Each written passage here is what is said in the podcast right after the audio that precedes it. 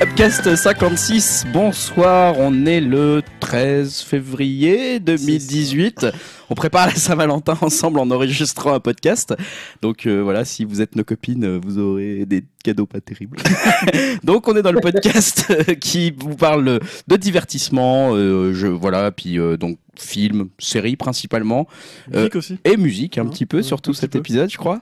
Et, euh, et aussi dans la partie, on parle pas mal de jeux vidéo, d'art ludique. hein, donc ça sera pour la deuxième, euh, aussi. de- deuxième grande partie. On verra, on verra Yao. Vous avez déjà reconnu peut-être pour les fidèles auditeurs que vous êtes d'Upcast, la voix de Yao. Salut Yao. Ah, salut à vous. euh, on peut pas dire bonne année vu que j'étais pas là pour. T'étais pas invité.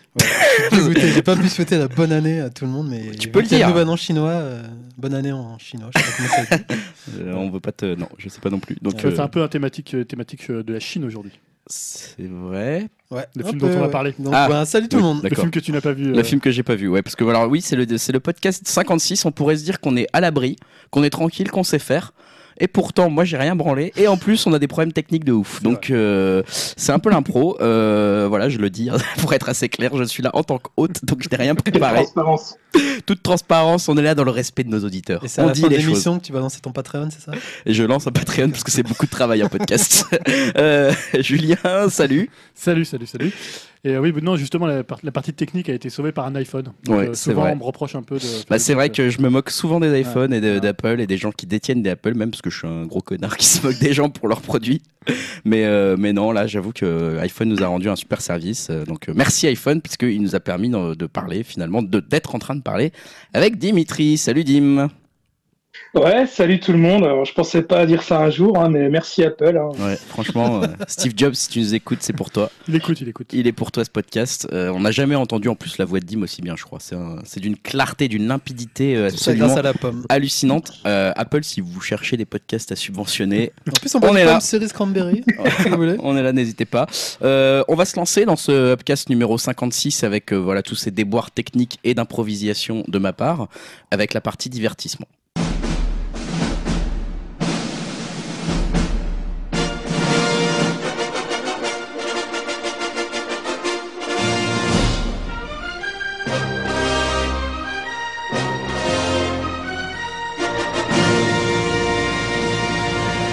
Divertissement, on va commencer avec une œuvre, une œuvre qu'on a vue, enfin que vous avez vue tous ensemble, parce que moi je l'ai acheté, mais je ne l'ai pas encore regardé. C'est un choix d'Yao, on va dire. C'est un choix qui- Avec c'est- Dim. C'est une proposition d'Yao suite à ce que Dim avait dit dans le dernier podcast. Euh, donc, euh, bah, dites-moi un petit peu de quoi il s'agit. Euh, Julien, euh, qu'est-ce qui s'est passé? Quelle était la proposition de Dim? Qu'est-ce que vous avez regardé? Oui, parce qu'en fait, euh, je crois que c'était donc dans les 15 prochains jours au ciné. Et De l'épisode d'avant, euh, ouais, donc, euh, le film, on va dire, euh, à la fois culte et, euh, et un, peu, un peu oublié de John Carpenter, qui s'appelle donc euh, en français Les aventures de Jack Burton dans les griffes du mandarin, C'est ça. et qui doit s'appeler euh, Big, euh, Trouble in Little China. Voilà, en anglais. Voilà. C'était à l'époque où on traduisait des titres euh, un peu différemment. Voilà, et euh, donc bah, l'idée c'était de voir un peu, c'était ce qu'avait proposé, euh, ce qu'avait proposé Yao, de voir un peu finalement comment un film survit euh, au passage du temps, euh, puisque c'est un film qui est sorti en 86. hein, ouais, si c'est ça. Il, bons. il respire bon les années 80. Donc Ouais. avec Kurt Russell, avec euh, Kim Cattrall, euh, Kim Cattrall, ouais. ouais, qu'on retrouvait après dans euh, Sex and the City, Mm. euh, qui jouait Samantha. Et Il a même joué dans euh, Police Academy avant. Waouh, le CV. le dos. Le CV. Euh, donc voilà, pour, pour présenter un peu le film, c'est plutôt une sorte de comédie d'action. Euh, on pourrait penser que c'est une sorte d'Indiana Jones avec le titre Les Aventures de Jack Burton, pas tellement en fait. Euh, C'est ce que j'allais demander, parce que alors, moi je ne l'ai jamais vu, donc Ah, je vais vous poser les questions d'un Ouais, auditeur déjà. qui l'a jamais vu. Ouais, Hein, déjà, voilà. on peut euh, expliquer enfin, dans quelles circonstances on l'a vu, parce qu'on n'a pas tous vu Ouais, euh, de la même façon. Comment vous avez fait pour le revoir Alors, Donc il est ressorti au ciné, toi t'es allé au ciné, moi, perso, j'étais le voir au ciné. Bravo. Euh, Il y avait une seule salle sur Paris, donc euh, j'ai quand même ouais, le grand action. une grande action qui est euh, une salle sympathique et c'est un grand écran et les- le film est, est- est ressorti euh, restauré. Donc euh, ça c'était une bonne chose et donc euh, pour moi c'était la première. J'avais jamais vu à l'époque. J'avais jamais vu non plus. Est-ce Ok. qu'il y avait du monde hein Bah, je dirais pour un cinéma d'art et d'essai entre guillemets, euh, on était quoi une vingtaine. Donc Ouais, c'était pas, mal. pas. Mais surtout, tu sentais que c'était des gens qui avaient déjà vu le film et Ouais. qui voulaient le revoir Dans dans, les des bonnes, bonnes conditions, conditions. en fait. Toi, Julien, tu as fait euh, quelle j'ai- méthode non, j'ai pas pu le voir euh, au Grand Action parce que les horaires euh, étaient un peu compliqués là sur, sur la semaine et donc je l'ai vu en Blu-ray. Bah voilà. Voilà, donc, donc d'une version plutôt bonne, mais bon. euh, Je crois comme Dim. Hein. Il me semble. Ouais, ouais, bah, pareil. hein, bah, moi, de toute façon, qui suis pas sur Paris, un grand action, c'est un peu loin. Donc euh, voilà, quoi. Bah, merci, euh, merci Monsieur Amazon hein, pour. euh, Après les remerciements Et Apple. Je précise aussi qu'il est passé en VO, c'est pas né- négligeable. hein. Si c'était pas en VF, c'était vraiment de la VO. euh, Je l'ai vu en VO. Voilà. C'est l'avantage de, du Blu-ray. Et puis bah du coup j'en profite pour dire que moi aussi j'ai acheté le Blu-ray et que même si je l'ai pas regardé, du coup j'ai envie de- d'en profiter euh, pour vous le donner dans les commentaires euh, sur upcast.fr. hein. Donc euh, il est déjà déballé parce que j'avais vraiment l'intention de le regarder, puis j'ai pas eu le temps. Euh, donc euh, voilà, venez dans les commentaires sur upcast.fr euh, si vous avez envie de récupérer le Blu-ray de donc les aventures de Jack Burton dans les griffes du mandarin. Vous me le signalez hein, dans les commentaires sur upcast.fr et puis je vous l'enverrai après l'avoir regardé quand même, hein, parce que c'est le principal. Et puis bah, pour les autres, si vous avez envie d'écouter l'avis de Julien, Yao et Dim, mais d'avoir vu le film avant, bah, vous pouvez le trouver donc sur Amazon à une dizaine d'euros par exemple. Euh, vous le faire euh, livrer et puis, euh, et puis réécouter, reprendre l'écoute du podcast dans deux jours après avoir eu la livraison Amazon et après avoir regardé le film. Bah, Peut-être le mieux, c'est de commencer par Dim, puisque Dim, toi, tu l'avais vu quand même. C'est un de tes films. Je sais pas si c'est un de tes films cultes, mais tu l'avais vu pas mal de fois déjà. Euh, ouais, je l'avais vu, oui, quand j'étais jeune, mais alors tu vois, j'ai beau être fan de John Carpenter, euh, c'est pas vraiment le film que j'ai vu euh, le plus de fois, et en fait, j'avais très peu de souvenirs. Et euh, bizarrement, dans mes souvenirs, euh, je voyais ça euh, franchement beaucoup plus barré, quoi. Alors que dans l'ensemble, ça reste une, une comédie d'action, hein, comme tu disais tout à l'heure, mais je trouve plutôt classique dans l'ensemble. Je dis pas ça comme une critique, hein, j'ai passé un très bon moment. C'est bien fun, on s'ennuie pas une seconde, mais je pense que euh, son aura de film culte est due aussi, euh, surtout à son époque, hein, parce qu'en 86, euh, euh, on n'avait pas forcément l'habitude de voir des films d'action inspirés du cinéma asiatique et de voir euh, des mecs voler à droite à gauche comme ça, un peu dans les airs. Maintenant, ça peut paraître normal, mais je pense qu'à l'époque, surtout aux États-Unis, où leurs films d'action des années 80 étaient assez codifiés, je pense que ça pouvait choquer. Et je pense que les cinéphiles de l'époque qui trouvaient des VHS de films asiatiques ont dû bien s'éclater devant ce film. C'est sûrement eux qui ont contribué euh, à donner ce statut culte à, à Jack Burton. Euh, ce qui me semble en plus qu'à l'époque, il avait un peu bidé au cinéma. Euh, ouais, c'est ce que j'allais dire, c'est c'est c'est dû en partie à ça hein, qu'il est culte. Parce qu'en gros, il Ouais. a rapporté une 11 millions de dollars alors qu'il en a coûté 25, tu vois. Ah ouais, ouais, Ouais, c'est je chaud pense ça. que- que bah, comme beaucoup de films euh, un peu de ce style, c'est avec la VHS qui s'est fait un nom, quoi. Et euh, après, voilà, moi je sais que ça, ouais, c'est un film que j'ai plutôt bien aimé, hein, évidemment, parce que déjà il y a Kurt Russell, un film avec lui, euh, bah, c'est toujours un sacré plus, je trouve. Euh, surtout là, il campe un super, euh, on va dire, un très bon anti-héros, euh, bien loser. euh, Un euh, routier. il fait pas un grand routier. chose. Voilà. Il est routier parce qu'on sait pas trop d'où il vient dedans. Ouais, tu un- une sorte de Ouais, c'est ça, ouais. plus, mais bon, c'est- Et euh, ouais, bah, par exemple, le moment où il tire euh, sur le plafond et des pierres lui tombent sur la gueule, il voit quasiment rien du Alors, euh, j'en- profite, énorme. j'en profite. Excuse-moi, Dim, je te coupe la parole, mais j'in- j'interviens au nom de l'auditeur qui l'a pas vu. Euh, Est-ce que vous voudriez pas juste raconter rapidement le, voilà, le, de quoi ça parle en fait ce film? Parce que donc euh, j'ai bien compris qu'il y avait Kurt Russell qui incarnait une espèce de gros beauf. Routier, non, de ouais. Enfin, bah, routier redneck euh, qui arrive quelque part, mais pourquoi il vient là? Qu'est-ce qui se passe? Pourquoi il y a un mandarin ou je sais pas quoi? Enfin, qu'est- qu'est-ce que c'est l'histoire de ce film concrètement En fait, S'il y en a une? En plus, on- assez dur à raconter parce qu'on Ouais, sait pas que- trop pourquoi ouais, c'est ça, il est là. il En fait, il passe, il un peu comme Bah, ça. Il va Il pas, voir. y a un peu décousu, on va dire. Mais en gros, euh, C'est un routier qui, à mon avis, fait souvent des livraisons Voilà, euh, ouais, dans le quartier de, de Chinatown. en fait, il va Et retrouver donc, son il a un pote. peu ses potes, euh, ouais, voilà, là-bas. Et Il y a un de ses potes qui doit se marier. Ok. Il y a un de ses potes qui doit se marier avec une chinoise, donc voilà, et elle arrive à l'aéroport et elle se fait enlever par des méchants. Et Elle est Jack Burton qui. Elle est confondue avec une autre. Ouais, c'est ça. Ah, elle est confondue avec une autre. Il y a un Et quiproquo. Jack Burton aide, son pote euh, à libérer euh, Ouais, voilà. Et après, sa euh, future femme. Et Alors, alors, attends, parce que quand tout à l'heure Dim disait c'est pas barré, c'est peut-être pas barré pour Dim. Mais si Ouais. tu le vois maintenant, moi je l'ai regardé au début avec ma femme. Et je peux te dire que c'était barré. C'est des mecs qui manipulent de la foudre, des mecs qui manipulent de la foudre, qui font des sauts, euh, des strums qui sortent des égouts, tu sais pas d'où, une espèce de bête euh, complètement poilue, tu sais pas d'où elle vient. Oui, t'as raison C'est complètement c'est barré, pas- franchement. C'est pas barré pour Dim, mais à l'époque, c'est- c'est un, une sorte de T'as- Je crois que t'as bien fait de le préciser, Julien, parce que j'avais pas du tout ça dans la tête, tu vois. Ah oui, parce que- c'est vrai, tu vois, je me rends peut-être pas Bah compte. non, fait. du dedans il y a quand même pas mal de surnaturel, mais pas là, tu vois, c'est pas du surnaturel à la Indiana Jones. C'est plus un surnaturel un peu loufoque. Euh, C'est-à-dire que les personnages sont limite un peu grotesques. Alors c'est, c'est, c'est, euh, enfin voilà, c'est, c'est assumé, c'est, euh, c'est fait. Mais tu vois, les- je pense que c'était déjà kitsch à l'époque.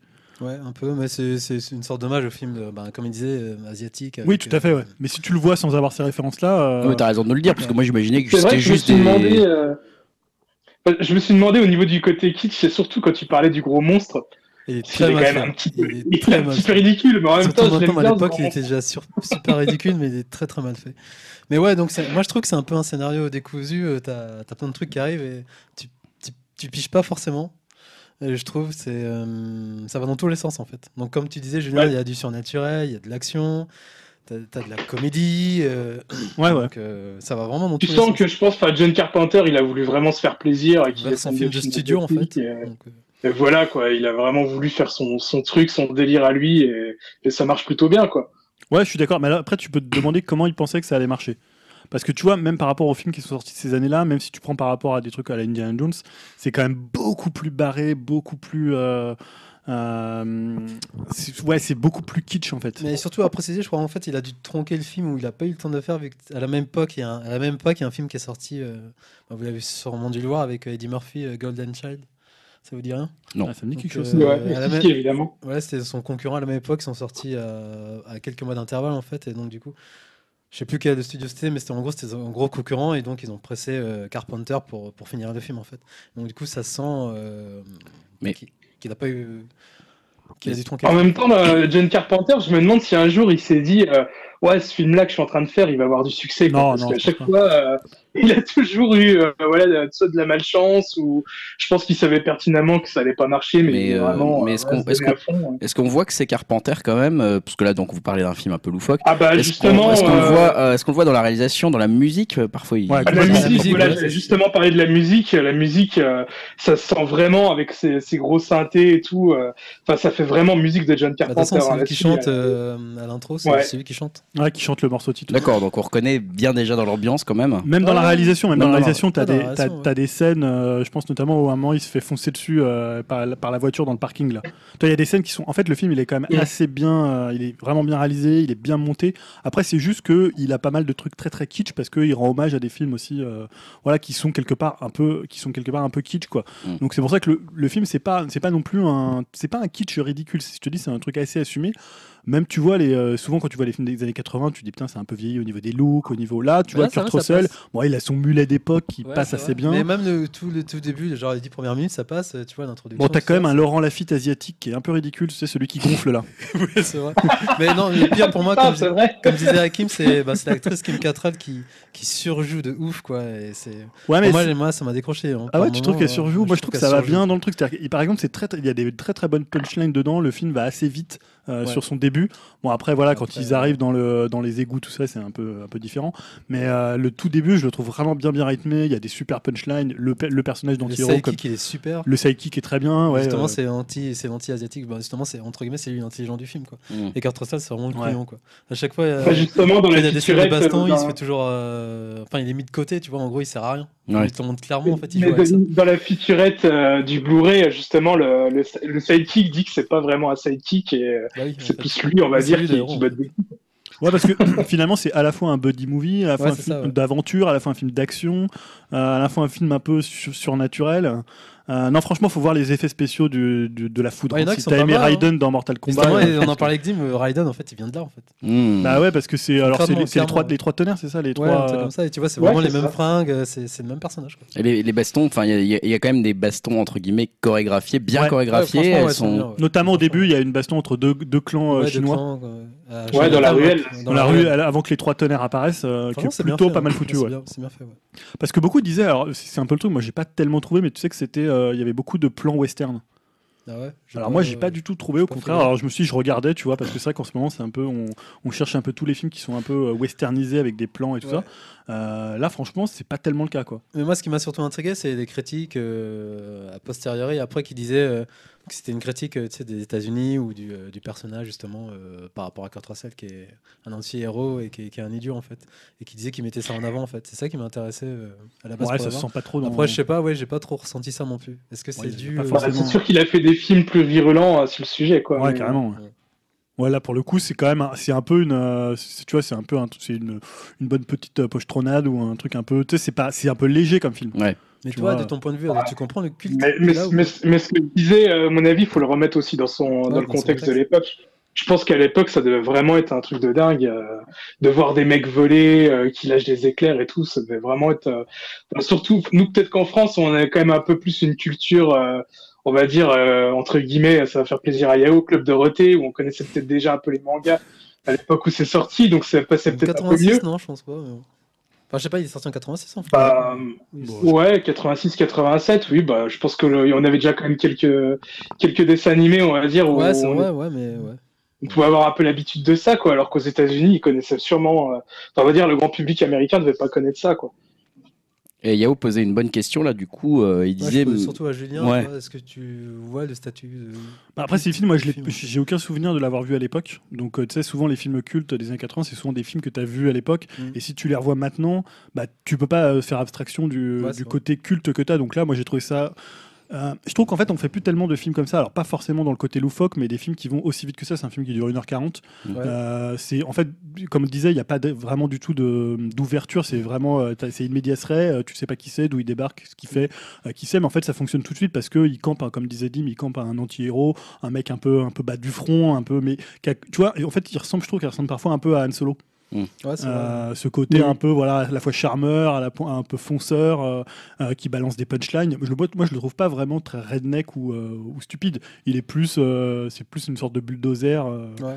Et Ouais, en c'est même temps, Comme ça, euh, je disais redneck, pas forcément stupide, mais dans l'attitude. quoi. ouais il a un côté mais il a un côté quand Côté même lourdeau un peu. il a un côté ouais. charmant quand même Ouais. Bon, en plus tu vois c'est Kurt Russell il est plutôt beau gosse Ouais. euh, tu vois et puis de- dedans vraiment voilà il joue bien sur euh, ce, ce côté là quoi Ouais, Moi, je l'ai ressenti un peu aussi comme un film, euh, je pense qu'ils ont voulu en faire une franchise, et Ouais. euh, on va dire que c'était un peu une tranche de vie du personnage où euh, on n'est pas forcément obligé de- d'expliquer son background. Son background, on, on comprend que c'est un peu, voilà, comme tu disais, un routier, un peu un baroudeur qui va à droite à gauche, qui doit connaître beaucoup de monde un peu dans, dans chaque euh, ville où il s'arrête et euh, qui vit des aventures comme ça. Et je pense que si le film avait un minimum marché, ça aurait pu créer une, une, une véritable franchise, on va dire, quoi.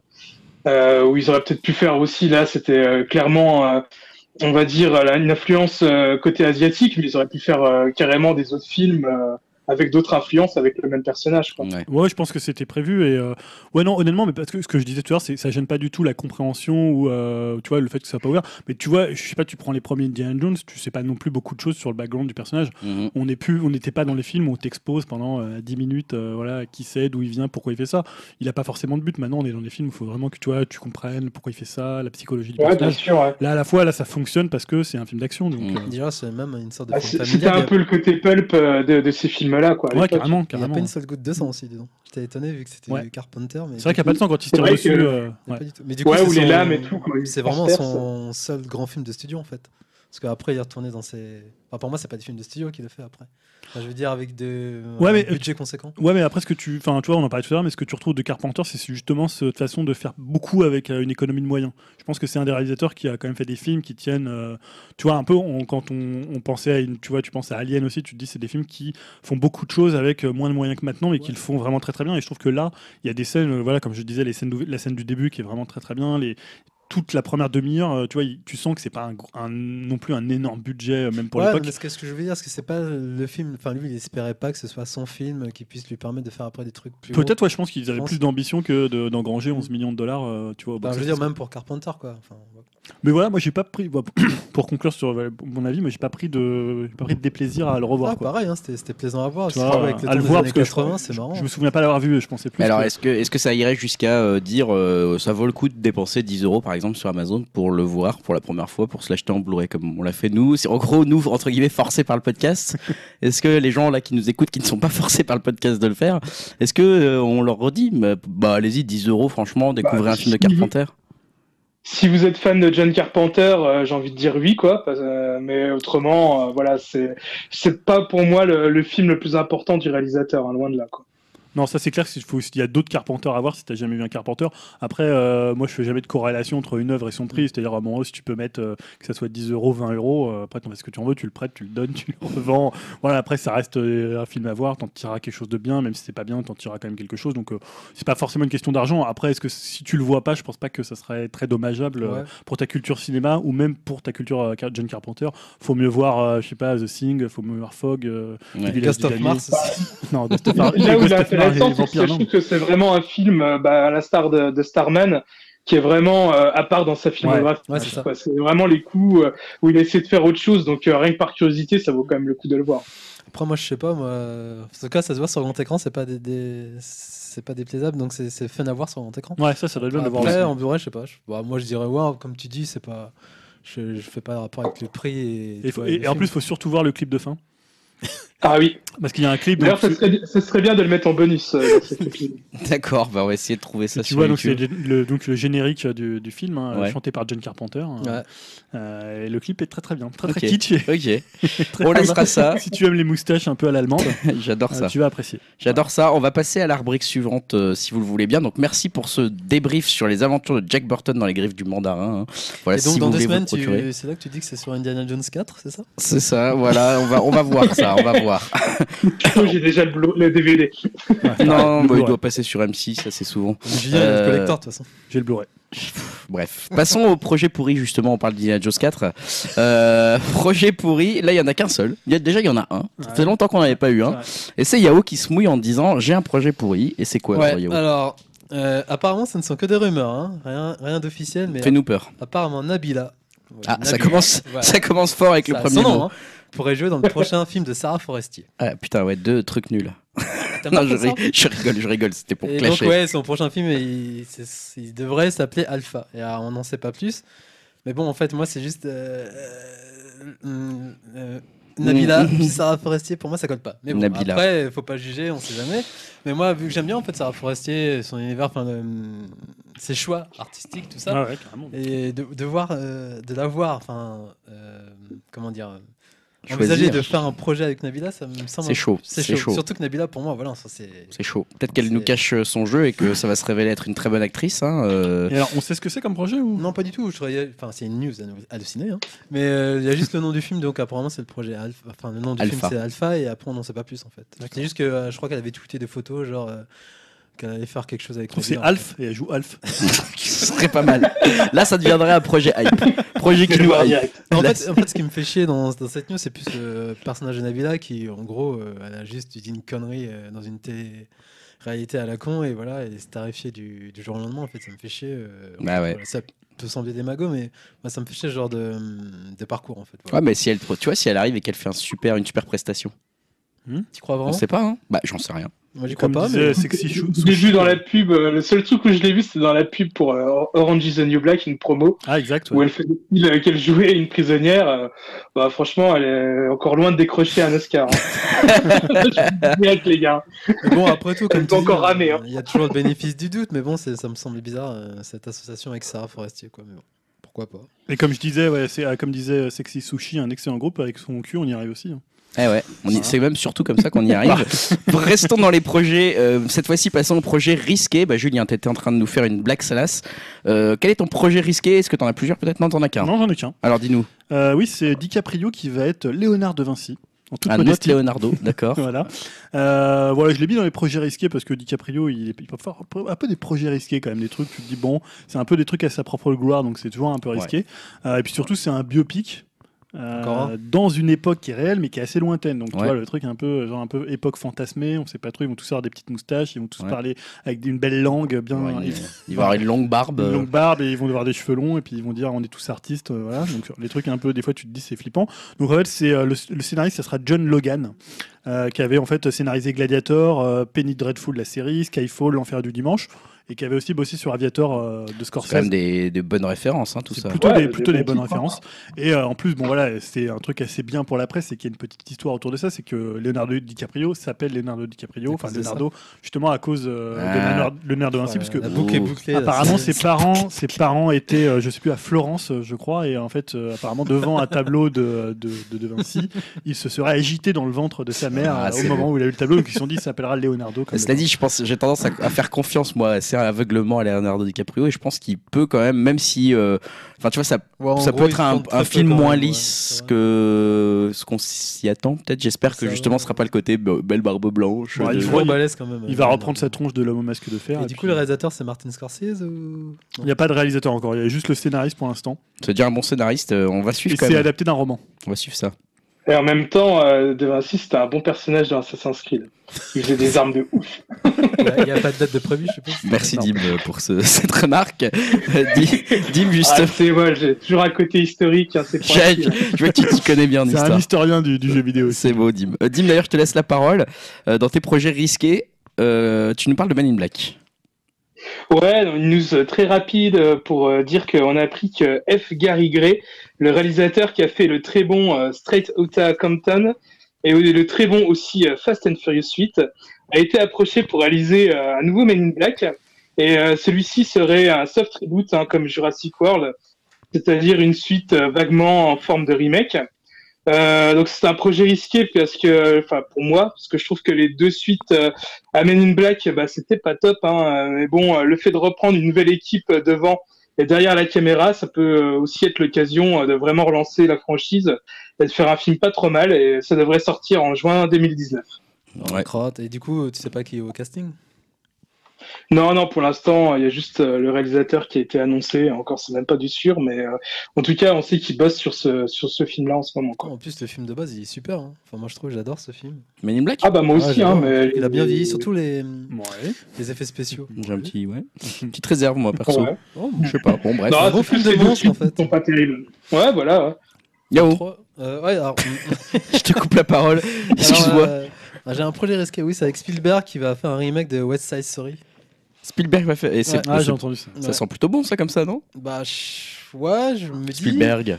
Mais je me dis, euh, ce sera son premier, euh, sa première comédie. Enfin, je sais pas si c'est une comédie musicale. d'ailleurs. Si, si, c'est une comédie musicale. Ouais, ouais. c'est- Ouais, donc ce sera pour- sa première comédie musicale. Très bonne donc comédie c'est- musicale. Ouais, c'est ça. Enfin, je me dis surtout que l'original, euh, il était déjà bien. Tu Ouais, vois je me top, dis, ouais. qu'est-ce qu'il Ouais, pourrait ça, apporter ça, de ça va être plus, en compliqué fait. de faire mieux. Ouais. Bah, tu Ouais. sais, c'est adapté après dans plein de. Tu peux aller le voir dans des théâtres, dans Ouais, des mais justement, musicals. il- donc- je trouve qu'il est tellement actuel en fait. Ouais. Mais bon, après, bah, ce qui est intéressant, c'est que c'est Spielberg, donc c'est quand même un gage de qualité, même si ces derniers films pour moi ils sont un peu inégaux, mais bon.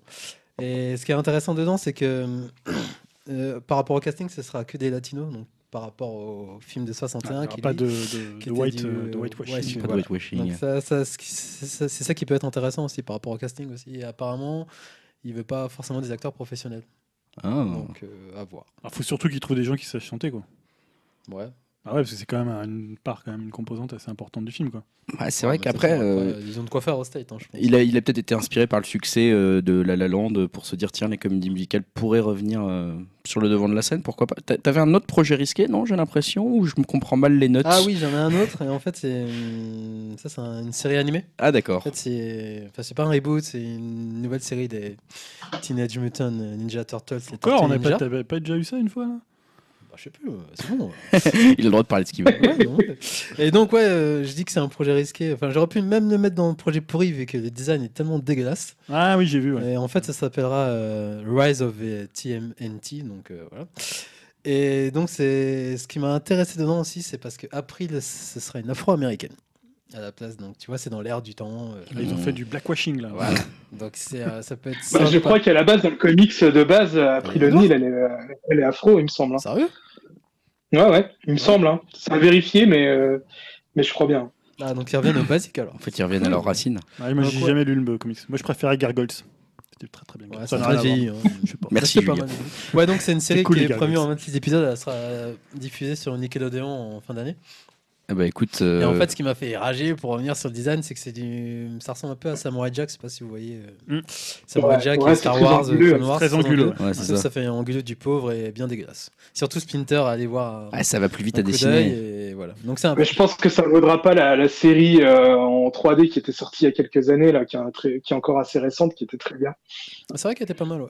Ouais. Et donc, Ouais, ouais, juste- moi, je suis un grand fan. Ouais, pour terminer, ce qui m'énerve aussi, il y a plein de trucs qui m'énervent, c'est qu'ils ont une, ils ont une sorte d'armure un peu geek, euh, high-tech, c'est ça qui me fait chier en fait. Alors qu'ils ont des carapaces, les mecs. Voilà, c'est le côté, on remet le côté geek, machin, euh, années 2000, tout ça, enfin 2010. Ouais, voilà. Donc euh, c'est comme, j'ai mis quand même risqué parce que je suis un fan euh, Ah, c'est toujours risqué. hein. de- des Tortues Ninja, donc euh, je regarderai quand même, mais voilà.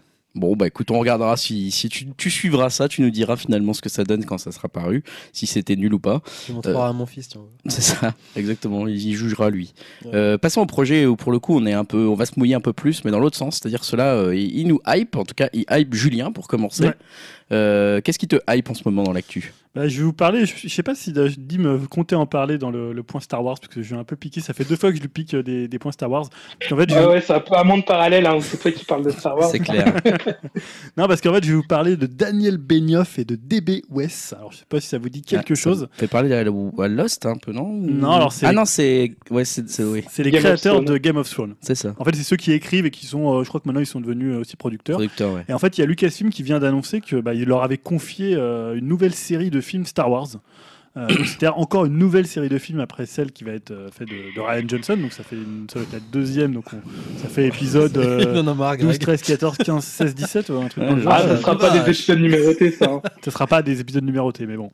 Euh, donc en fait, euh, Kathleen Kennedy, donc, qui est la, la grande euh, prêtresse de, de, de, de Lucasfilm, enfin de Star Wars, je sais pas si elle est chez Disney ou, ou chez, ou chez Lucasfilm. Chez Chez Lucasfilm. Lucasfilm, elle a déclaré David et Dan font partie des meilleurs conteurs du moment. Leur maîtrise pour créer des personnages complexes, la profondeur de leur histoire et la richesse de leur mythologie vont permettre d'innover et de pousser avec audace l'univers de Star Wars vers de nouvelles directions que je trouve incroyablement excitantes. Donc moi je trouve que ça laisse de, de bons espoirs de voir, euh, tu vois, par exemple, bah, s'ils avaient fait à l'époque avec George Lucas, on aurait pu voir Luke qui chope Leia, tu vois, comme dans Game pas- of Thrones. c'est ça. un peu, euh, ou alors Mais- euh, 6PO qui fait plaisir à Chewie. Elle- s'est plantée la nana, c'est George R. Martin qu'il fallait euh, embaucher, pas les, pas les mecs de la série. Non, mais là, les, les gars, je pense que vous, euh, vous rêvez debout, hein. ça n'arrivera pas.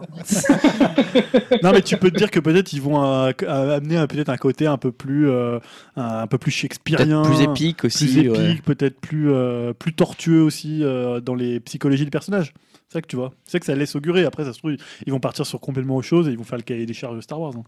J'en sais rien, mais tu vois, je trouve qu'à la base, c'est un projet Intéressant, qui en tout hype. cas. Ça veut pas dire que ce sera un projet réussi. C'est un projet qui hype. Moi, je sais pas si je l'aurais mis dans qui hype parce que encore, donc c'est encore trois films qui, a été- qui, qui ont été commandés là ou c'est Bah, ils ont juste dit une série Une de série, films, on une ne sait série pas combien de 18 il y avait à en avoir. une série de 18 films. Ok, bon, on va suivre ça. On va suivre ça. Bon, en tout cas, c'est des beaux noms, ça fait plaisir. Euh, Dimitri, toi de ton côté, alors on t'a volé le, le point Star Wars avec cette annonce de Julien, euh, mais t'as quand même trouvé un projet qui t'intéresse en ce moment, qui te, qui qui t'enthousiasme. Euh, ouais, mais je voulais que tu en commences par un, si possible. Ah, ok, d'accord. si c'est possible, à moins que C'est les deux, le premier, hein. à moins que les deux soient, liés, euh, je ne sais pas. Mais... Non, non, pas du tout. euh. Alors, je voulais parler euh, premièrement d'une suite pour Shining. Donc ça, c'est une news qui me hype euh, vraiment pas mal. hein. Euh, parce que Shining, c'est un de mes films d'horreur préférés. euh, Justement. euh, ça, bah, ça sera réalisé par Mike Flanagan, qui commence à être habitué euh, aux adaptations de Stephen King, car il a réalisé il y a pas longtemps euh, Jessie, qui est tiré d'une aussi d'une de ses nouvelles. Euh, D'ailleurs, je vous le conseille de le regarder, c'est vraiment, euh, je trouve vraiment pas mal. C'est sur Netflix. Euh, donc, comme on l'avait déjà évoqué lors de notre review de, de ça, euh, on risque encore d'avoir euh, pas mal de films tirés des, des romans de Stephen King, et pour moi, c'est plutôt une bonne nouvelle. Mais alors le truc c'est que tu, bah, on en avait parlé la dernière fois, mais Stephen King il n'aimait pas du tout euh, le Shining de, de Kubrick. Mais non, parce que lui, Ouais. il voulait de l'horreur, quoi, de la vraie, pas, de, pas du psychologique en fait. Moi je trouve j'aurais mis plutôt ça dans les projets risqués, voire pourris, c'est-à-dire que t'as quand même la. Comment tu peux faire mieux que Shining, quoi. Ou- Bah, Ouais. Après, je sais pas, je, je peux pas dire, j'ai pas lu le roman euh, euh, Doctor Sleep euh, euh, qui a fait Stephen King, donc je peux pas vous dire ce que ça vaut au niveau de l'histoire, si ça va respecter ou pas le roman. euh, donc voilà, mais bon, je fais quand même confiance euh, déjà d'une à Stephen King et puis au réalisateur qui a fait déjà une première euh, bonne adaptation, on va dire. Quoi. Bon, bah écoute, on va, on va suivre en tout cas. On va lui donner les- les- les- le bénéfice du doute, mais c'est sûr que Shining, nous, ça nous provoque un peu des réactions. J'ai l'impression, Julien et moi, euh, pareil. Ouais. On se méfie parce que euh, compliqué de faire euh, différemment, mieux. Euh, différent, c'est sûr, mais mieux, compliqué.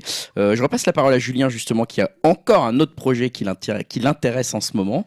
Ouais, parce qu'en fait, Jean Dujardin a officialisé, euh, je sais pas s'il voulait le faire ou si c'était prévu, OSS 117 numéro 3. Eh ouais. Il était, je crois, dans Quotidien, et donc il, Yann Barthès l'a un peu cuisiné sur le truc, et il a dit oui, il y aurait un OSS 117 numéro 3, ce qui était un peu, on en parlait, voilà, mais c'était, hum, personne ne disait vraiment oui, est-ce qu'on peut le faire encore maintenant, enfin, il savait pas trop, est-ce que le, ce côté un peu premier de, enfin, second degré, voire dernier degré, qui peut être pris pour du premier degré, est-ce que ça passe encore, je sais pas.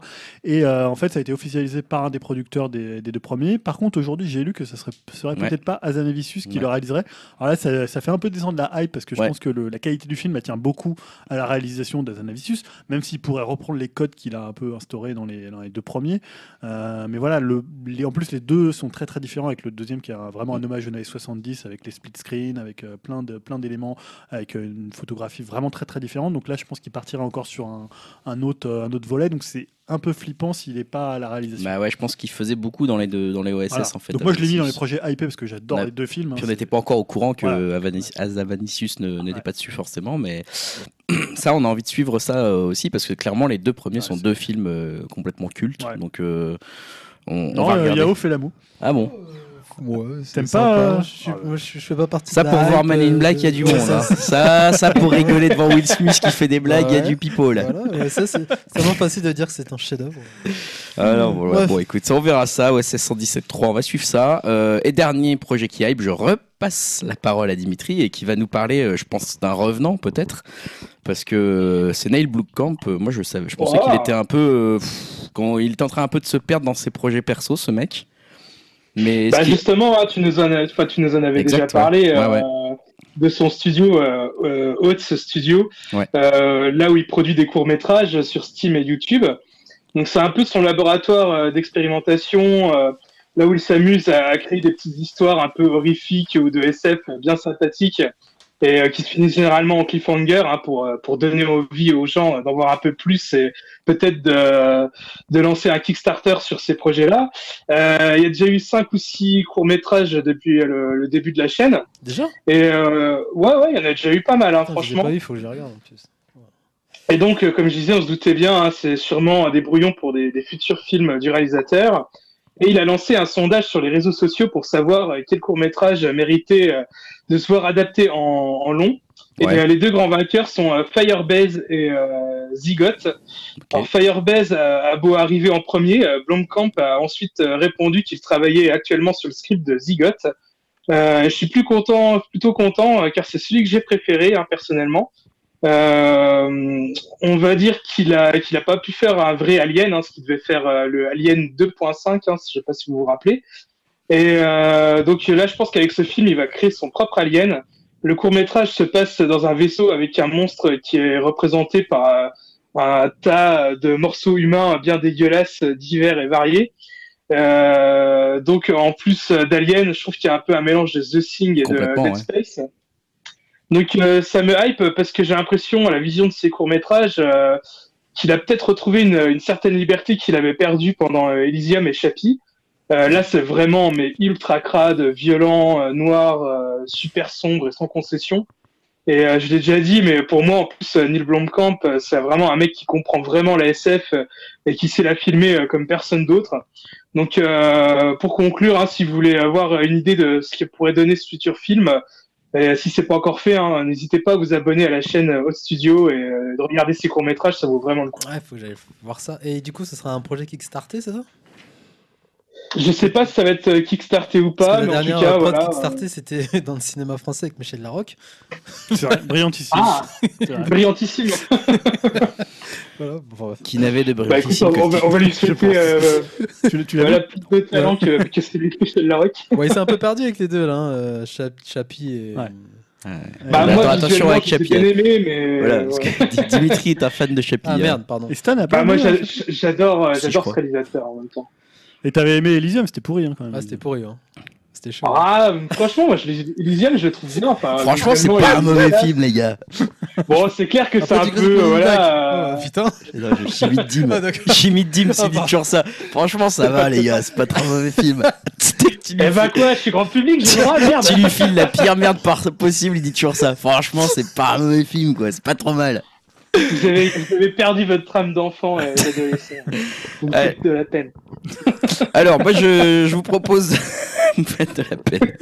Je vous propose de passer à la rubrique suivante après tous ces projets très cool. Je pense qu'on a besoin d'un peu de violence. Si la rubrique tient toujours, parce que je ne sais pas, c'est le clash des phrases que j'ai essayé d'introduire comme ça. Bah, pas, apparemment, il y aurait deux clashs des Il y en aurait deux. Ouais. Il y a eu double clash des phrases, donc on va avoir notre Ouais. dose de violence dans Le les problème, phrases c'est ce se trouve, on soir. a les mêmes clashs des phrases. Bah, ça hein. euh, je propose de laisser commencer Oui, Yao du coup. Ah, Yao, euh, il a jamais fait le clash des Ah, c'est phrases. mon premier. attends, Allez, c'est mon premier dis-nous- du tout. Clash des phrases. Alors, tu me dis hein, si c'est.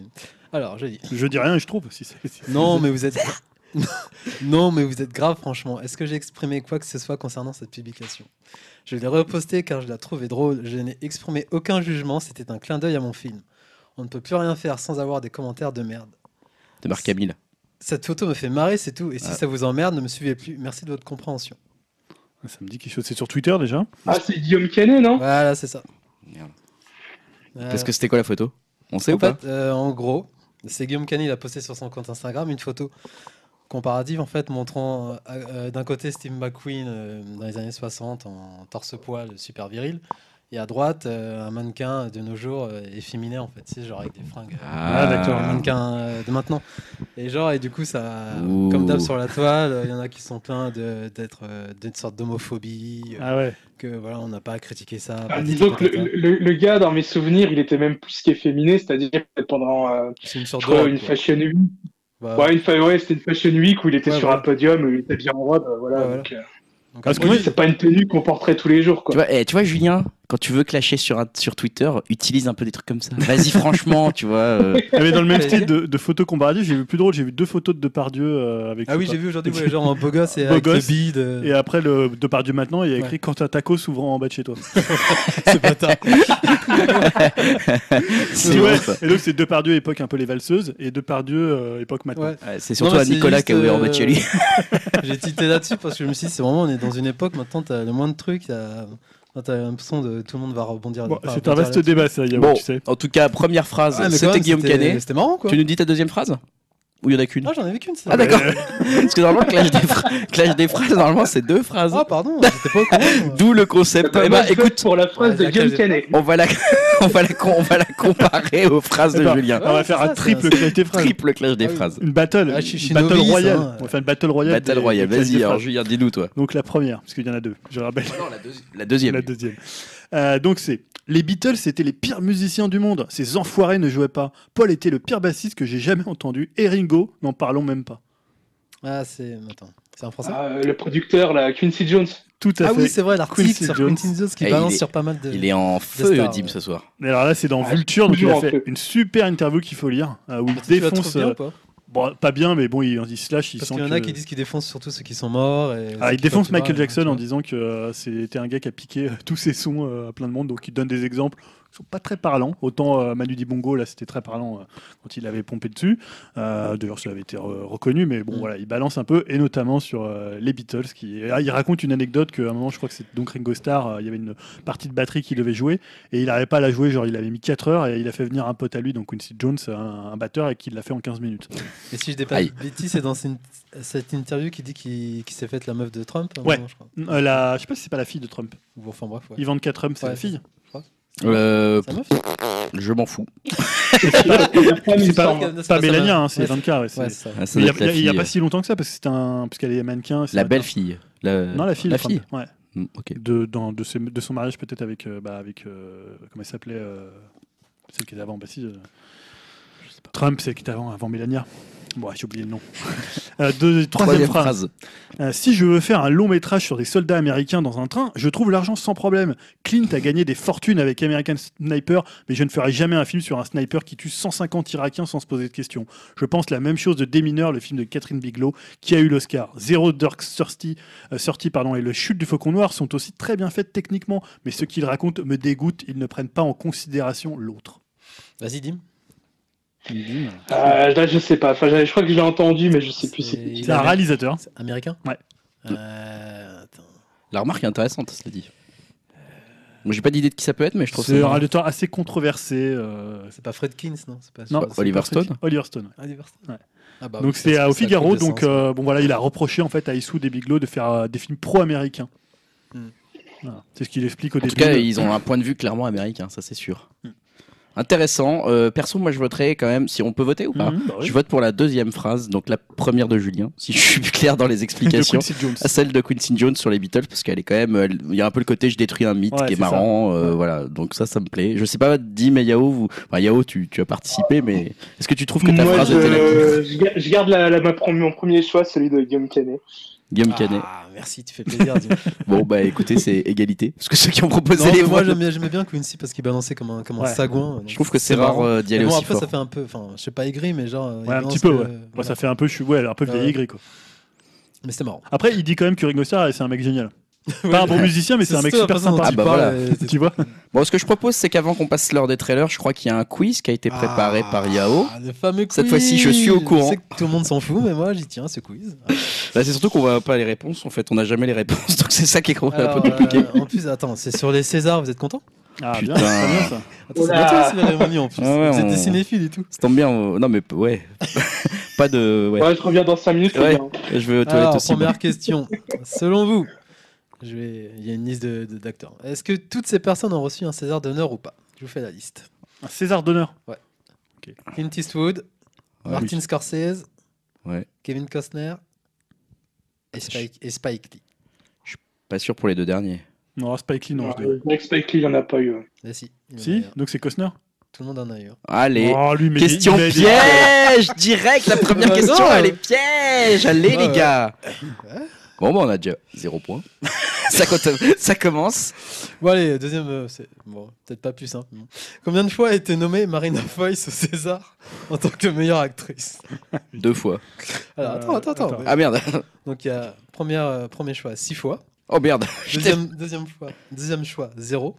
Troisième, 4. Et le dernier, 2 fois, comme tu as dit. Quatre fois, moi je dirais. Je dis deux. Moi, je dirais 4 fois aussi. Quatre fois. Merde. Ah, on a deux grands vainqueurs. Ouais, c'est Ah. bien joué, les mecs. D'ailleurs, Police, elle a dû être nommée dans Après, ne Talent. me demande pas la liste des Ouais, films. vas-y, hein. Ah si, bah tu nous fais des quiz difficiles. Alors Yao, une pas. question pour toi. Quels sont les quatre films Tu vois, c'est Non, je l'ai pas. c'est pareil. Mais non, en plus, c'est même pas. euh, Ouais, j'ai pas. Mais Police, c'est sûr, ouais. Et, euh, Bah, elle l'a pas eu d'ailleurs. Bah, je pense que si. Elle a ouais. eu un prix euh, pour second. Police. Ouais.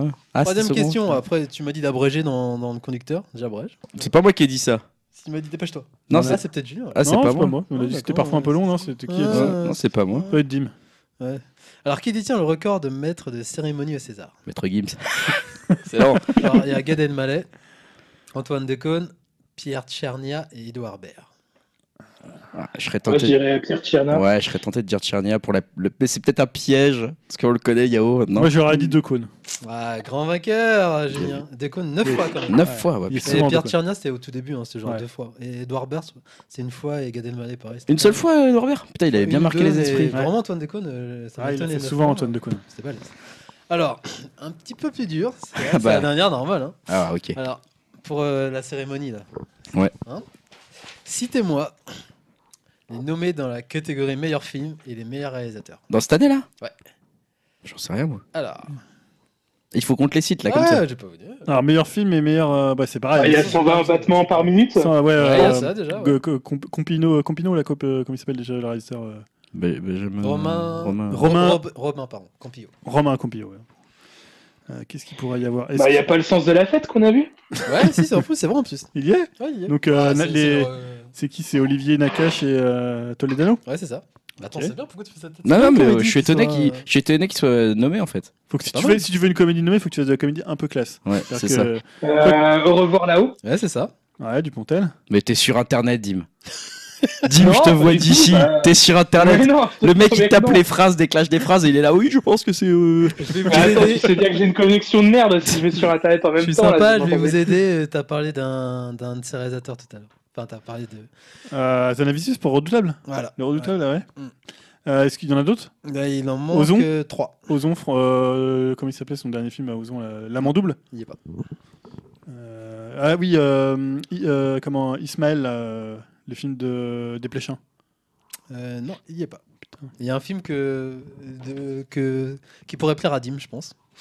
Dedans. Euh, Star Wars Story, euh, solo Star, Thor, euh, Thor, Thor, euh, Thor Ragnarok. Allez, je vous laisse encore deux, après je vous le dis euh, pour pas qu'on s'éternise. je veux pas être un- Non, là, ouais, pff, moi je. C'est quoi comme style de film là balance les styles de Bah, Il y film. a un film de genre, justement, qui est Un film de genre Ah, grave Ouais, Ah, voilà. Ah, grave. Ouais. Ah ouais, d'accord, je savais pas qu'ils avaient nommé grave. Ah, il est très bon en plus, grave.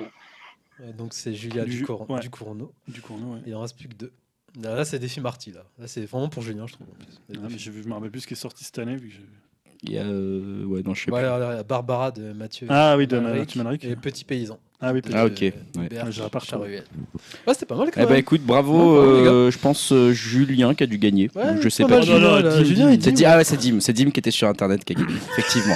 Bravo Ouais, Dim, ouais. t'as- t'as- tu sais vraiment T'as vu qu'à bien la fin, taper à la sur fin, il a Google. fait style qu'il savait plus. Ouais, parce pour qu'il a- faire au genre. moment où je l'ai calé. tu vois. Je vais peut-être t'arrêter là, ça se voit trop. Bon, on passe à l'heure des trailers. on finira ça après en musique. hein. Ouais. J'ai encore des news, hein. euh, je sais pas si t'as vu, il y a le point putain. avec les geeks au pouvoir. Ah mais ouais, je la voyais pas, t'as très raison de me le dire. Excuse-moi, je l'avais pas vu du tout. Euh, voilà, donc on passe au point au geek au pouvoir euh, de Dimitri. Dimitri, euh, je te laisse euh, bah, nous annoncer tout ça. Ouais, alors une première news avec euh, qui va parler de DC Comics au cinéma, qui cherche euh, des très gros noms pour ses prochains films. Euh, bon, quand je dis euh, gros noms, il y en a surtout un euh, qu'on aime bien par ici, il s'agit de Joaquin Phoenix, pour interpréter le Joker dans un film standalone centré sur le personnage. Euh, je sais plus si on en avait parlé de ce projet, mais ça serait euh, une origin story euh, du Joker qui serait réalisé par Todd Phillips, le réalisateur des Very Bad Trip. C'est un peu bizarre comme Ah choix, je trouve, mais bon. Oh, le mélange. Grave. Mais c'est pas un peu encore bizarre plus pour Joaquin bizarre, Phoenix euh, Bah aussi ouais, mais encore aussi encore plus bizarre, ça serait produit par euh, Martin Scorsese. Ouais. Euh, Ils mettent des noms au hasard, les mecs. Mais attends, ça C'est c'est bizarre. c'est pas un truc validé là, Ouais, c'est un projet. c'est Non pas- non si c'est c'est euh, quand même un projet qui est euh, assez sérieux on va dire. Mais qu'est-ce que Et c'est que le film ne serait même pas dans la même timeline que Man of Steel ou Batman vs Ah, Superman, m'étonnes. ça serait juste un standalone sur le Joker. Allez, hop. Et je pense que ça va encore bien perdre les spectateurs, hein, ce genre d'histoire. Et euh, donc les rumeurs sur Joaquin Phoenix se font insistantes les derniers jours. Mais bon, j'attends de voir, hein, parce que comme on disait, enfin, je vois pas trop là-dessus, les, tout ce qui est gros blockbuster, c'est Ouais, pas c'est forcément bizarre, sa ouais. cam. Mais bon, pourquoi Et pas euh, ouais, pourquoi pas, on sait jamais. Hein. C'est un projet risqué aussi pour lui, dans un sens. De Ouais, un exactement. comme ça. Et euh, enfin, l'autre nom, c'est Michael Bay, et je pense que euh, ici, on l'aime un petit peu moins. Oh non, moi j'ai bien aimé certains films. Ouais, peut-être Pain and Gain, on va dire. Ouais, celui-là, Euh, euh, il y avait quoi d'autre? Bah, The Rock. Enfin, Rock. The Rock, Ouais, euh, c'était bien. Oui, à c'est l'époque. vrai. C'est vrai. Ou tu dirais. Non, c'est pas lui Conner, j'allais dire Conner, mais c'est pas lui. Pour euh, Nicolas Cage. Et euh, donc, Warner aimerait bien la voir sur le film Lobo.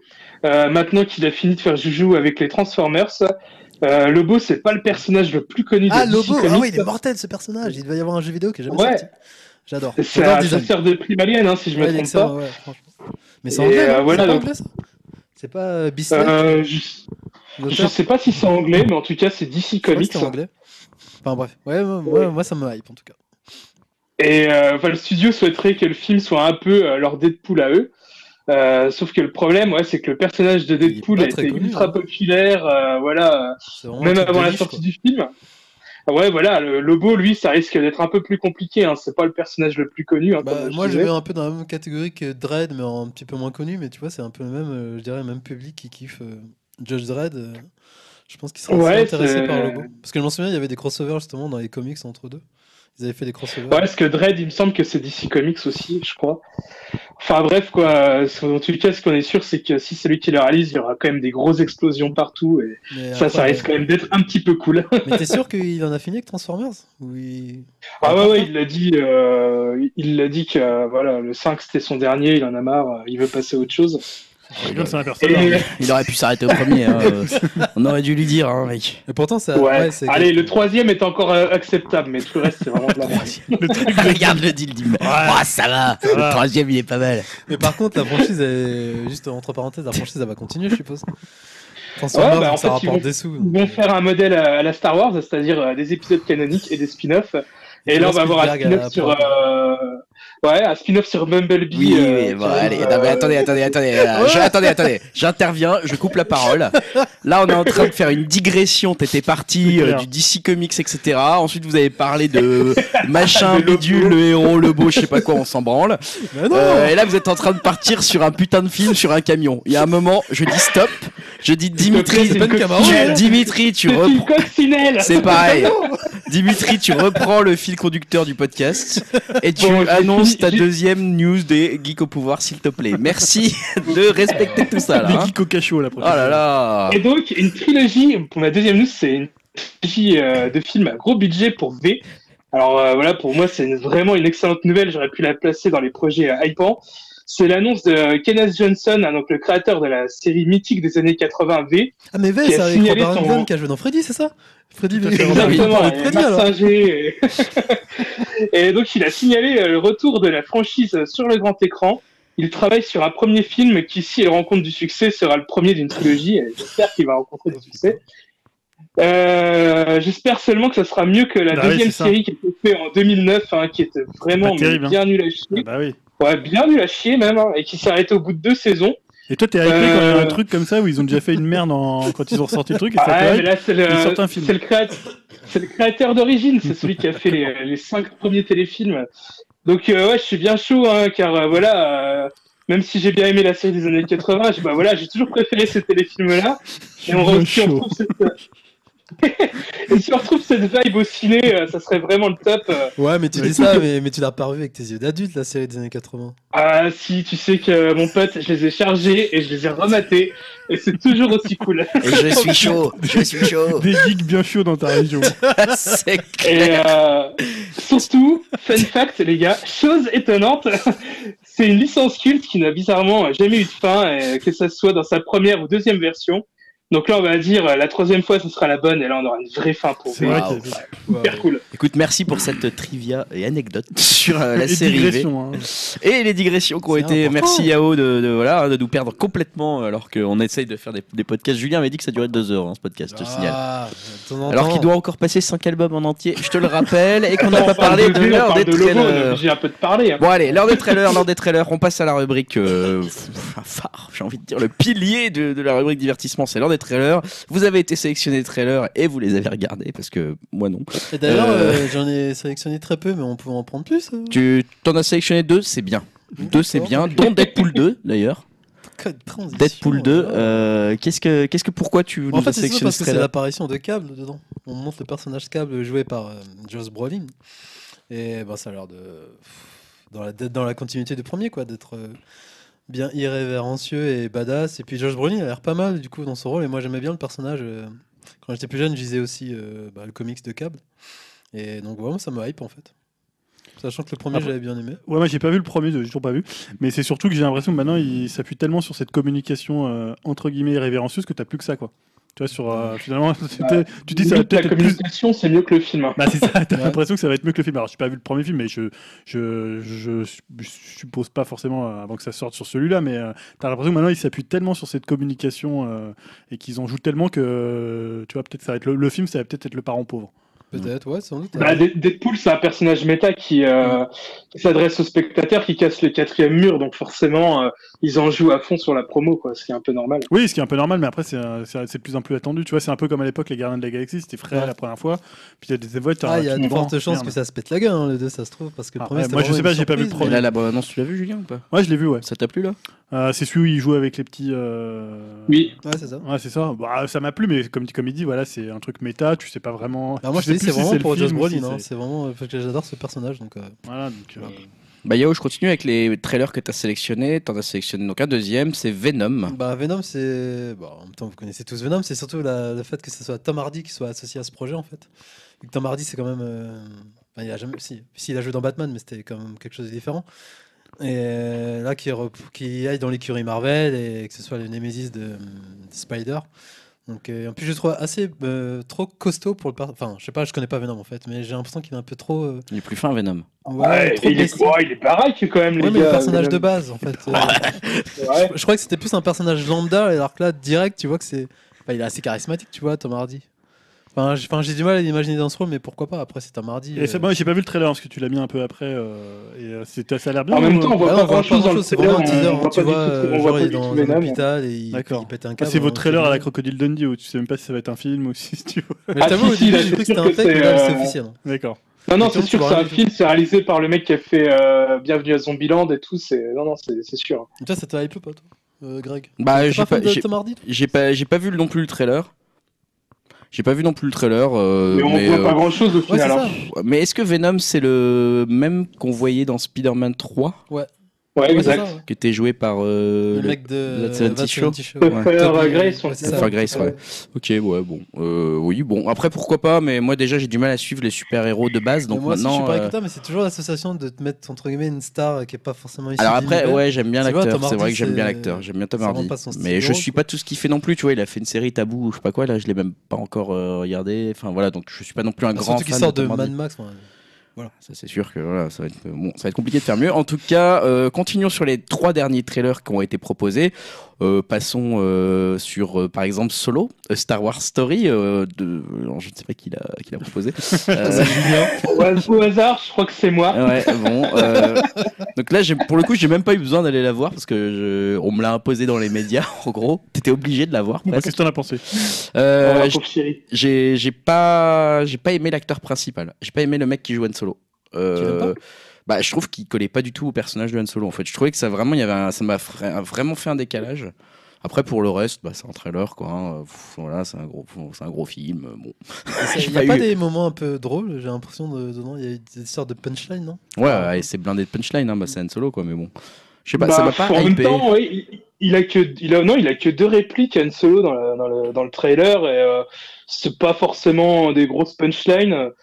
C'est, euh, enfin voilà, je pense qu'il a, il a tout encore à prouver. Moi, j'ai pas trop envie de juger cet acteur parce que pour l'instant, il a, ouais, il a que Oui, il deux était pas mal répliques. dans le film de...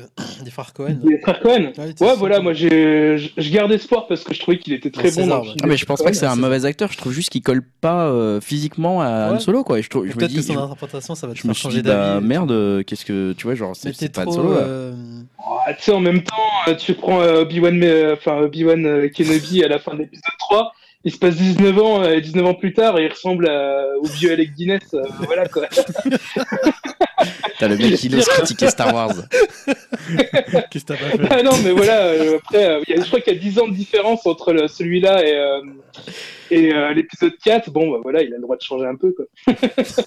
Ok, ok, j'ai rien dit. hein. Donc, euh, ouais, c'est un super trailer, j'ai adoré en fait. Le Merci le de m'avoir Lando- convaincu. Merci, merci, merci. Lando Calrissian était assez, euh, était assez proche quand même. Enfin, il a- il Ah bah c'est Ouais. votre pote. Ouais, lui, je le trouve parfait pour le coup. Ah, c'est Glover, c'est ça monde. Comment C'est Glover Ouais. C'est Glover, ouais.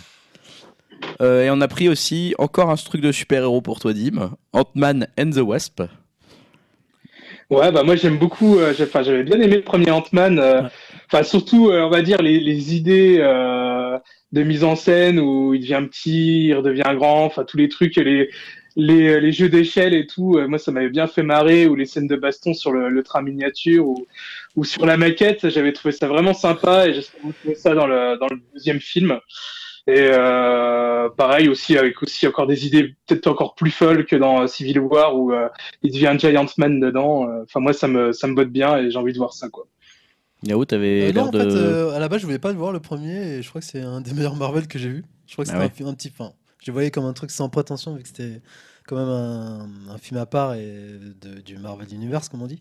Mais là, du coup, le 2, j'ai un peu peur justement qu'il ait de trop grosse ambition ou qu'il ait plus la pression que le premier. Mais tu vois, là, c'est. Enfin, on a l'impression que je suis toujours en train de cracher dessus, mais j'ai vu euh, Thor Ragnarok l'autre jour, là, euh, entre les deux podcasts, et j'ai trouvé ça vraiment pas mal en fait. Donc, Ah ouais euh, comme quoi, euh, ils sont quand même capables de faire des films euh, très intéressants, en tout cas très marrants. Mais c'est surtout que j'ai du mal avec l'acteur peut-être. principal, comme toi, t'as du mal avec. euh, Paul Rudd Ouais, surtout dans les films sérieux en fait. Paul Rudd, il est très drôle, ouais. Après, Ouais, c'est. Il est pas trop sérieux ce si film je- non plus, mais. Si je me trompe pas, Dim, tu me dis, mais The Wasp, c'est Evangeline Lilly, non?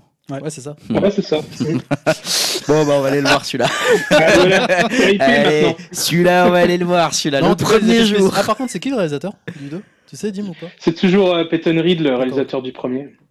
Et enfin, euh, Julien, Ouais. tu as pris un trailer de MI6. Bah ouais, Mission Impossible 6 euh, à Paris, Eh ouais. principalement. Voilà, moi je trouve que c'est un peu la meilleure franchise de films d'action, c'est Mission Impossible. Que Ah, il y a. Plus Ah, que il y a les des Star. Wars, plus que toutes ces Non, merdes. voilà, je trouve que c'est voilà, avec notre, notre euh, ami de la scientologie euh, qui est toujours aussi, euh, aussi Non, fort. C'est vrai qu'il envoie. Il envoie. À part le 2, il n'y a pas grand. Enfin, il y a- les- ils sont tous plutôt de qualité respectable, on va dire. Oh, même le 2.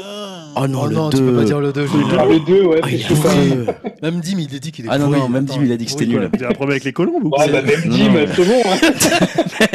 Pas non Sérieux. plus de la médiocrité, hein. Calmez-vous. Non, mais attends, John Woo, c'est le pire Non, non, film de John Woo. c'est le pire film de. John Woo. C'est un très mauvais film. Ah, c'est un très mauvais, hein. film. Je l'ai pas revu depuis longtemps. Ah ouais. non, mais. Mais bon, dis-moi, Ouais. moi je préfère la période où quand euh, Abrams a repris la licence. Et là, bah, ça a l'air quand même de- d'envoyer. Bah et ouais, c'est à Paris, donc moi ça me plaît bien. ça fait plaisir. Là, pour une fois, je suis un peu d'accord avec vous. Moi, moi, je suis pas fan de cette saga. euh, Elle me saoule. De... Les épisodes 4 et 5, c'est... je trouve que c'est des épisodes de trop. Mais bon. Mais après, le 6, là, comme d'hab, ça tabasse. hein. Et après, puis, c'est euh, Monsieur Tom Cruise, il fait ses cascades Alors, et tout le monde sais- est content. Et ben, je sais plus s'il y avait déjà, si elle était, elle était là dans le précédent. Dans le 5, quoi. Si, si. Elle a manqué le 4, c'est ça? Euh, Ouais, bah le 4 et le 5, je crois. hein. Non, ça, pas ouais. dans- Ah, elle, re- elle re- Elle, est re- elle revient, donc déjà ça c'est bien, c'est mieux qu'Evangeline Lilly. Euh, Moi je suis mo- Michel Non, je suis Monaghan assez- elle, est, elle, est, jo- elle est jolie. J'aime beaucoup.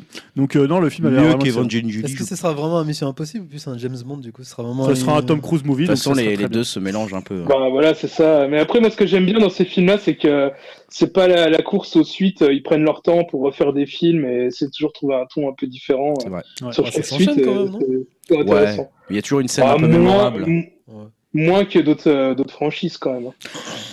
Merci pour ces trailers que vous pouvez retrouver sur upcast.fr si vous voulez y jeter un œil. On va aller approcher tranquillement de la fin de la partie longue partie divertissement et ça va pas s'arrêter là parce que Julien a eu une idée brillante. Euh, Il veut faire. euh, Avant, on faisait Spotlight sur nos Spotify qui était qu'est-ce qu'on écoute en ce moment? Et là il veut faire qu'est-ce que j'ai écouté sur tout le mois de janvier? Non, Donc euh, c'est bien, ça va. euh, je vais faire peut-être. Il y avait- il y avait trop de trucs, ça a été un mois de janvier très très riche. Donc ce que je te propose, c'est que tu fais un top 5 de tes disques de janvier, c'est ça? Ouais, c'est ça.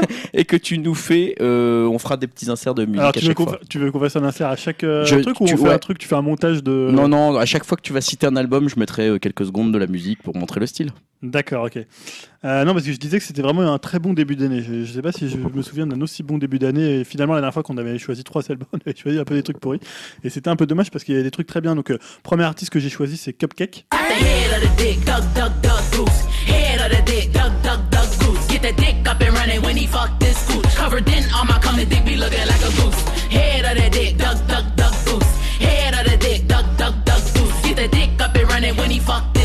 Covered in my be looking like a goose. So wet you could take a cruise on it. Voilà, Cupcake. on vient de l'entendre, mais on l'a déjà entendu dans Upcast puisque j'avais déjà passé ouais, euh, la le morceau de- euh, Crayons que Dim avait d'ailleurs beaucoup aimé, ce qui Ouais, m'avait pas mal surpris. Donc c'est quoi? C'est une Mhm. rappeuse, ça doit être son. Alors je sais plus comment il y a maintenant, c'est dans le rap, il y a tellement de mixtapes que tu sais plus si tu les comptes comme des albums. Euh, là, c'est un album qui est euh, assez drôle, assez cul, assez cru, un peu euh, dans l'esprit de ce que faisait euh, Kia ou Lil Kim. Euh, mais moi, je trouve que c'est surtout ça m'a rappelé l'é- l'énergie de Yo Majesty.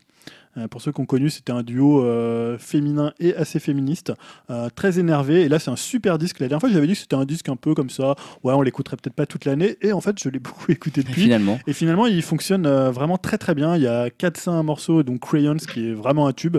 Et voilà, si vous aimez bien le rap, on n'en a pas tellement parlé dans les émissions de rap ou même en France où il y a eu quelques articles, mais c'est un album qui n'a pas été très très bien relayé, je trouve. Euh, peut-être, en même temps, il est peut-être pas sorti en France. C'est maintenant la magie de, De Spotify. de Spotify. Je sais pas si les albums sont sortis en France. Donc la référence Donc, de c'est l'album, c'est. Cupcake avec deux K. Ouais. Et il s'appelle Euphorize. Ok, bah déjà premier conseil Voilà. dans ce mois de janvier 2018.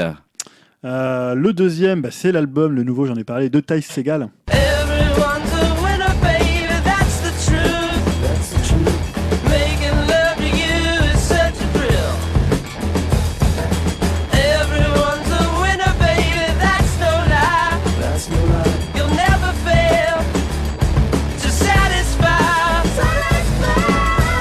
Voilà, hein, on avait passé la dernière fois euh, aussi euh, comment un morceau qui a été euh, label Dimitri, euh, puisqu'il avait bien aimé ce morceau Chi qui était euh, Vous pouvez y aller les yeux fermés, les gars. voilà. Et donc Sauf sur les films, les gars.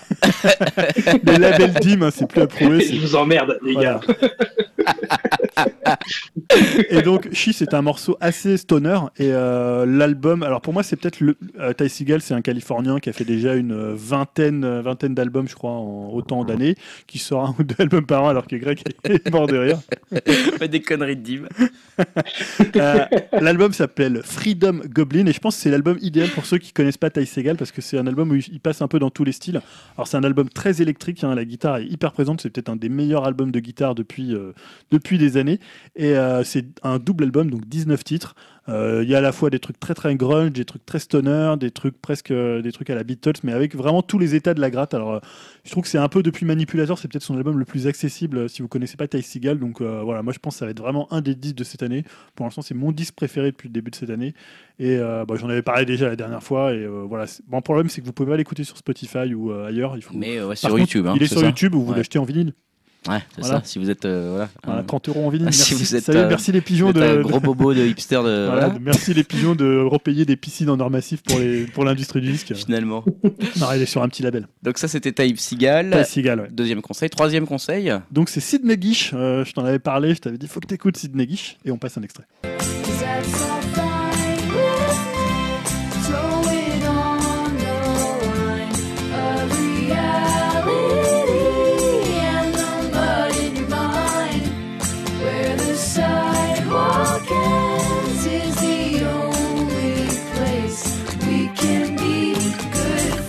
Donc voilà Sidney Gish, c'est une jeune bostonienne, c'est son deuxième album. euh, euh, je t'avais dit, vas-y, faut que Ouais. tu écoutes ça, c'est vraiment excellent. Et effectivement, ce deuxième album est super Ouais. parce que le premier autant était assez.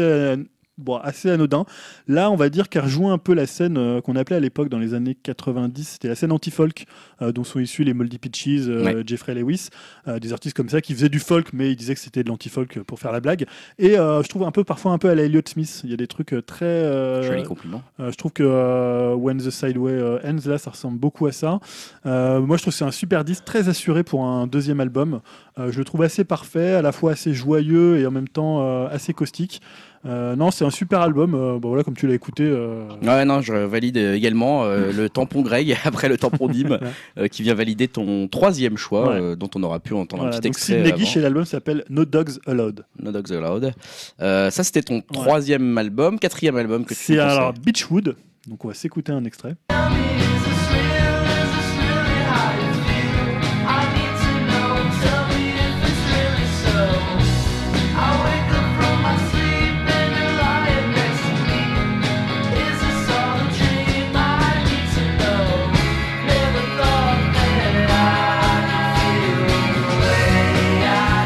Donc l'album s'appelle Songs from the Land of Nod. Donc c'est un album de rock. euh, la dernière fois, moi j'avais choisi euh, Black Rebel Motorcycle Club. Ouais. Et a dit que c'était un album qui était un peu comme ça, inutile, un peu, Un peu de la vu, soupe, quoi. vu et entendu. Pas, de- pas de la soupe, mais euh, non, non, parce qu'ils ont jamais fait de la soupe. Mais tu te dis, bon voilà, s'ils n'avaient pas fait cet album-là, c'était pas, pas gênant. Là, c'est un peu le contraire. C'est un album rock qui est pas du tout démonstratif euh, pour le coup, mais qui est un peu ce que ce qu'ils faisaient un peu au début, mais quand même en en... c'est pas un album qui rentre dedans, mais c'est un album en fait de rock euh, qui est assez brumeux comme ça, assez euh, assez chaotique. Il y avait, je me, rappelle quand j'étais plus jeune, j'écoutais un album des Baos qui s'appelle Burning from Inside. C'est un peu, ça pourrait bien convenir. et C'est un peu Burning from Inside. Euh, on n'a pas tellement parlé non plus de cet album de Beachwood. C'est un, trio de, de New York, des mecs avec des pantalons en cuir et une mauvaise vie et des filles faciles et, et un peu de drogue.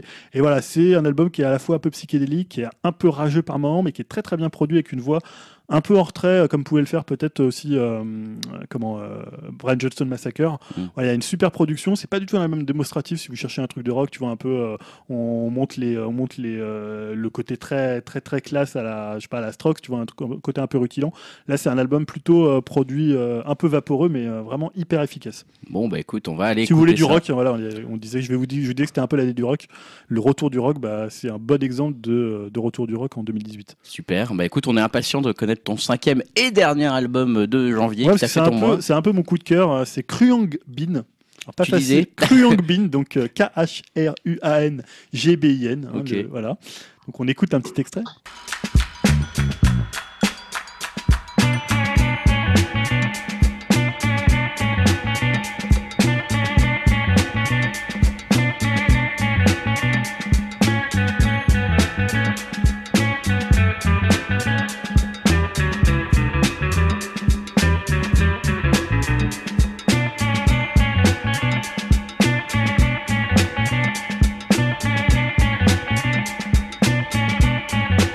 Voilà, donc l'album s'appelle Con Todo El Mundo. Donc c'est un groupe, euh, au, contrairement à ce que pourrait penser le son, c'est un groupe texan. C'est un trio euh, basse, guitare, batterie. Euh, et en fait, c'est un groupe où, alors, quand tu l'écoutes, ça pourrait venir d'Iran, ça pourrait venir d'un désert africain. Il y a un peu aussi un côté un peu Calexico, qui est un autre groupe texan, mais des premiers albums, pas ce qu'ils ont fait par la suite, qui était, qui était pas mal, mais qui s'éloignait un peu de ce qu'ils faisaient. C'est un album très très instrumental, très très libre. Et franchement, moi, ça a été une claque. Je suis tombé par hasard sur un morceau qui s'appelle Friday Morning, qui commence un peu comme un morceau des Isley Brothers, donc euh, mais en un peu ralenti, comme une rythmique un peu soul ralenti. Il s'inspire pas mal aussi du, euh, du funk thaïlandais, je pense à bien marrer. Regardez-moi ce blaireau. du funk thaïlandais des années 70. Funk thaïlandais des années 70. Putain, mais attends, Voilà. attends, je fais un tweet là parce que voilà de quoi on est en train de parler Voilà. sur Webcast. Je savais que ça te ferait rire. Mais l'album est génial, c'est leur deuxième disque. Et franchement, c'est un super groupe. Ils ont tourné en première partie de Father John Misty. Euh, voilà, ça devrait te parler quand même, Father John Ouais, ouais, ouais, ça on valide. Non, bon. franchement, c'est vraiment une super découverte. C'est pas du tout un album de world music, mais il y a des éléments quand même qui peuvent euh, y faire penser. Euh, et comme je disais, voilà, ça sent un peu le désert, ça sent un peu la poudre, ça sent un peu comme ça la, la fumée. Et la- le mec qui joue à la batterie, c'est, il est hyper bon. La bassiste aussi, c'est hyper tendu. Et en même temps, à côté de ça, il y a une guitare presque parfois un peu surf, qu'ils ont un peu moins sur cet album-là, mais le côté surf music était très présent sur le premier. Euh, voilà, moi j'ai vraiment adoré avec euh, le Ty Seagal et euh, c'est peut-être euh, mon album préféré de ce début d'année. Donc Bah, Bin. Kruang Bin, euh, oui. J'en profite pour placer une petite dédicace à, à Steph, qui, à mon avis, euh, euh, comme il avait dit dans le dernier commentaire, à mon avis, il va rien comprendre encore. Euh, Ah, mais là, là, je il pense a dit Ah au niveau musique. Non, franchement, Ty remercie parce que c'est un fan de Glace Joe. donc, et euh, Ty, voilà. Segal, ça peut lui plaire à, à Steph. Ouais, ouais, ouais. C'est vrai que si vous avez aimé Glass Joe, euh, Ty Seagal, c'est pour vous. Si C'est vous beaucoup aimez, mieux. Si vous aimez le hip-hop, euh, le- les Kendrick Lamar et mieux, autres, euh, la, la première Cupcake, Cup- euh, Cupcake, c'était pour vous. Si vous aimez le Black Rebel Motorcycle, vous pouvez aller sur Beachwood. voilà, et si vous aimez la pop, Vous aimez la le- merde, le bah, truc thaïlandais des années 70, euh, bon bah vous. vous Non, aimez franchement, bien, faut euh, écouter ce morceau, euh, très funky. De... Je pense pas qu'on pourra mettre celui-là, mais on aura peut-être mis plutôt Maria Tambiel. Oh bah, je te laisse m'envoyer la liste de tous ces petits inserts qu'on va faire. Euh, en tout cas, merci pour ce petit Voilà. euh, témoignage de, te- de tes écoutes pendant le mois de janvier. Ça Voilà, peut servir à se tenir ouais. un peu au Ouais. courant quand même. En février, il y aura peut-être moins de trucs, parce que pour l'instant, il y a moins de trucs Il y a peut-être moins de Enfin, il y a trucs. beaucoup de trucs J'en profite peut-être. Si vous nous écoutez encore, euh, malgré ce- cette première partie assez longue et tous ces morceaux de musique, je rappelle quand même que sur le site upcast.fr, on peut trouver la playlist Spotify que Julien euh, tient à jour avec, avec rigueur. Ah ouais, là, il y a beaucoup de morceaux. Moi, De je suis à temps en temps, de 40 je- morceaux sur, en un mois et demi. Là. Voilà, de temps en temps, j'ose espérer, et j'ajoute un petit morceau. Il passe un peu inaperçu. Mais euh, non, non, mais si vous avez envie de vous tenir au courant de l'actualité musicale, Julien euh, fait une playlist qui s'appelle Upcast. Euh, vous venez la trouver sur le site internet ou vous la trouvez directement sur Spotify. Et vous allez voir que bah, il se fait chier quand même, l'ami Julien, alors qu'on a que 11 abonnés. 14. mais 14 abonnés, Ouais, ah, ça monte, ça monte. Non, mais venez, venez voir ça. Moi, je, je l'écoute souvent, elle est très bien. Donc, euh, je vous la Voilà. conseille euh, Alors, vivement. Faut toujours, moi, je l'ai- à la base, je l'ai fait pour moi, donc euh, tu vois. Parce que- Oui, bah heureusement, parce que. Moi, j'en Ça se fais- voit. Non, mais voilà, après, s'il y a des gens à qui ça peut plaire, c'est parfait. Mais- Ah, mais moi, je l'écoute souvent, hein, tu vois, donc euh, comme quoi. Ah, les deux artis. je te- Euh, ensuite, on va finir la partie divertissement. Ouf.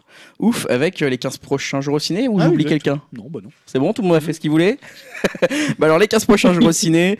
Euh, Qu'est-ce que tu vas aller voir le 14 février? Euh, bah forcément, je vais aller voir Black Panther, le nouveau Marvel. Euh, non, celui-là, je l'attends beaucoup parce que j'avais bien aimé le personnage de, bah, du Black Panther dans euh, Civil War. C'est un perso que je connais pas trop, j'ai jamais trop lu de comics avec lui. Donc euh, bien, bien impatient, on va dire, de, connaître son origine story. Ok, bon, euh, je crois que. Qui, qui l'avait mis d'autre? Personne d'autre? Euh, si, en fait, je- vu qu'il avait déjà mis, c'était pas la peine de le mettre, mais moi aussi, je suis Ouais, t'as super envie. hypé en fait pour le côté communautaire, comme je vous ai dit. Ouais. De voir euh, autant de noirs à l'écran. euh, ça, va ça- faire- ça va te faire bizarre. Non, ça va me faire du bien. ça va te faire des choses. Surtout Depuis que le dans Cosby l'affiche- Show, on en avait pas autant. Ouais, ça. surtout que dans l'affiche, il y a juste deux petits blancs, c'est cool. Voilà. Enfin, non, Qu'est-ce non, qui mais- s'est passé là? Enfin, bref, et... bref. Et donc, ouais, non, mais l'histoire a l'air euh, bien, mais après, je me dis, je- faut pas non plus que je me hype et que je m'attende à un truc de fou. Vu que Ouais, parce qu'on a vu, on a vu quand même les trailers, hein, c'est pas terrible, franchement. donc, Ah bon, euh, écoute ça. Et puis après, il a, il a l'air d'avoir des bonnes reviews aux Oh, États-Unis. pas trop mal, hein. Enfin, il a une bonne. euh, Il a des bonnes bonne reviews critique, ouais. Ouais. Et puis il y a la bande originale qui a l'air de tabasser aussi. Ouais, avec Kendrick. euh, Kendrick Lamar. Euh, Donc, Donc, ça, c'est bon le. cocktail, c'est demain. Et en plus, euh, j'aurais pu le voir ce soir, mais j'ai préféré rester avec vous. Non, mais bien sûr. Tu iras c'est le voir demain pour la Saint-Valentin C'est On mieux te ici. remercie. Emmène ta meuf. Emmène ta meuf voir ça, tu vas voir. Ouais, Tu vas voir comment elle va te plaquer. Ensuite, le retour du héros. Dim, je continue avec toi. hein. Le retour du héros, 14 février, c'est le truc avec du jardin, ça. Putain, t'as choisi ça. Ouais, bah justement, on parlait de. Ça l'air marrant, non? Ouais, c'est- de, de- ouais, de- d'OSS euh, 117. euh, je pense que, enfin, j'avais entendu, c'était euh, Daniel Andrieff hein, de- du podcast After Eight qui en parlait, euh, qui disait que c'était un peu dans le, dans le même esprit. Et, euh, voilà, c'est pour ça, ça m'a un peu tenté. Je sais pas si j'aurai le temps de le ça voir. devrait mais- plaire à Greg et Julien, ça. C'est pas mal. Euh, c'est Laurent ouais, Tirard. je- hein. J'ai pas, j'ai pas encore C'est vu le- C'est Laurent Tirard, c'est pas le mec qui avait fait euh, euh, le petit Nicolas là Ah. Faudra, Ah, vér- bon, faudra bah, vérifier. excusez-moi, j'ai rien- dit. Non mais vérifie, vérifie qui est Laurent Tirard. Je, je l'enlève de mon choix. J'ai pas mon phone sur moi puisqu'il sert à avoir Dim donc. Euh, je propose de continuer avec toi pendant que peut-être Dim vérifie, je sais pas. Qui est Laurent Tirard Regarde ce qu'a fait Laurent Tirard. Les 15 prochains jours au ciné, toujours le 14 février. Julien, t'as choisi bien sûr PTA. Ah, oh, ça double son. Ouais, c'est- Ah, en fait, faut c'est- pas que Dim aille sur internet en, ce moment en même temps parce que je m'entends en double dans le casque. Je sais pas si ça le fait pour les Ah. auditeurs. C'est Bon, pour ça qu'on coupe tout. Coupe ton modem 56K C'est pour ça qu'on est en train de me bloquer si vous nous écoutez pendant le podcast parce que là je suis juste en train de m'entendre en double, c'est affreux. Voilà, on espère que la petite euh, pause technique euh, va nous aider à améliorer ce petit problème. Ouais, on verra, on verra l'enregistrement, on va voir. On entend encore un petit peu des voix fantômes.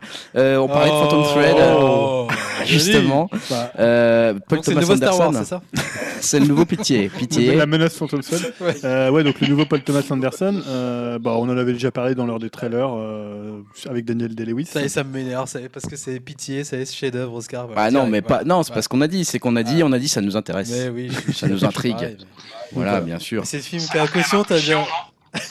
Wow. Ah, la voix de Dim là. Non, c'était encore un écho de, de la voix de Yao, je pense, hein, Ah bon qu'on a entendu là. Ouais, mais pas. on l'a- entendu comme un retour en fait plus d'un truc d'avant. Plus du, du voix de la voix de Dim. Excusez-nous, chers auditeurs, si vous êtes en train de nous écouter et que vous n'avez pas les retours Ah, c'est les joies du direct. au hein. casque, ouais, c'est un peu Non, compliqué je à enregistrer. c'était la caution, t'as déjà toutes les critiques qui disent que c'est son meilleur film, patati patata quoi. Après, Bah, voilà, mais c'est peut-être vrai. C'est peut-être vrai. euh, après, c'est le dernier film. C'est un euh, peu c'est ce genre de film, tu peux pas dire que c'est pas terrible quoi, sinon tu te fais désinguer. Bah, tu sais, moi, The Master, j'aime beaucoup Pitié, mais moi, je reste à dire, The Master, c'est un film chiant, euh, on ennuyé, euh, voilà, ça arrive, hein, c'est pas grave. Euh, D'accord. reste ensuite le 21 février, je crois qu'on a fait le tour du, du 14 février. Passons au 21 février. Avec notamment euh, la forme de l'eau, The Shape of Water, qui a Euh, été Guillermo sélectionné à l'unanimité par les gens du podcast. Faute de mieux. Faute de mieux pour Julien. Merci Julien. Non. De- là mec difficile, quoi. Le mec blasé. Attends, c'est Guillermo del Toro quand même. Je pense que ça va, ça peut être quand même pas mal, surtout quand il fait des films plus intimistes. Enfin, c'est là où je le préfère. euh, quand il fait justement des films comme ça, ou le Labyrinthe de Pan, ou Les Chines du Diable. euh, je trouve qu'il est toujours plus intéressant que quand il fait du film d'action à la Blade, euh, Blade 2. Et... Non, dis pas Et, Pacific, dis pas Pacific Rim quand même. Non, je cherchais un autre parce que j'aime beaucoup Pacific Rim. Parce qu'il a fait comme Euh, un gros film de. Bon bref. Ah, il, a dû, il a dû en faire. Ah, Hellboy. Ah oui, Ah oui, ouais. c'était bien. Ouais, bah, Hellboy, deux, c'était bien, les deux, hein. Ouais, les deux étaient bien. Ouais, bah, on va dire Hellboy 1 comme ça. Ça fera plaisir à tout le monde. Je sais pas si on t'entend bien, Dimitri, à l'enregistrement. Je suis un peu désolé pour nos auditeurs, décidément, notre problème technique. C'est Apple. c'est Continue. C'est Finalement, on vous aime plus, Apple. Euh, Dimitri a une voix un peu robotique. On, va essayer de régler ça à la pause. On va C'est la faute de Laurent Tiras. C'est Non, la c'est faute de a dit. Ouais, ouais, c'est depuis qu'on s'est dit- on a dit son nom. On est désolé. Euh, le petit Nicolas, c'est top. Euh, on va, on va juste finir l'enregistrement de la partie divertissement. On va essayer de résoudre le problème technique dans la pause. Donc la forme de, la forme de l'eau, vous l'avez compris. On est intéressé. On est intéressé aussi par moi, euh, Tania, Tania, Ouais, carrément. euh, qui est euh, le film pour lequel euh, il y a, Robbie. euh, voilà Ro- Margot Robbie, Margot euh, Robbie. nommée, c'est ça. Et on a euh, de la musique qui est euh, faite par Sufjan Stevens Ah, ça notamment. t'aime bien. Ça, je suis fan. Et ce ce morceau est notamment très bien écrit, donc euh, tout à fait d'accord avec cette, sélection.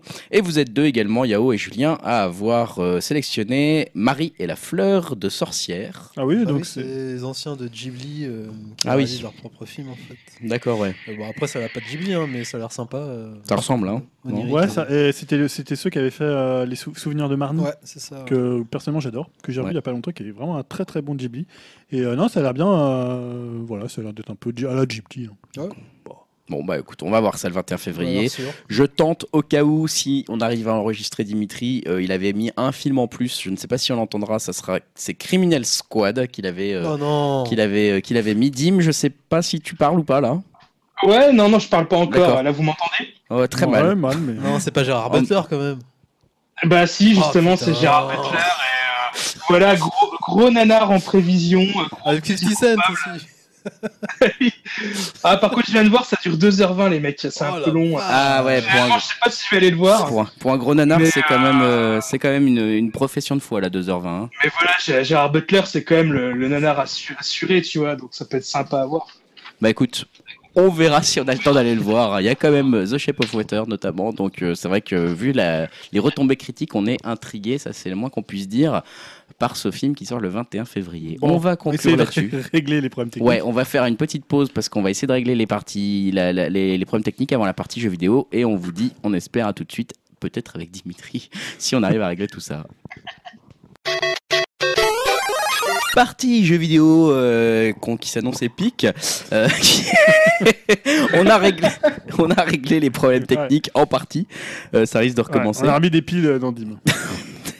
On a remis une bière dans Dim et il remarche. Et, C'est en vidéo olympique. la vision.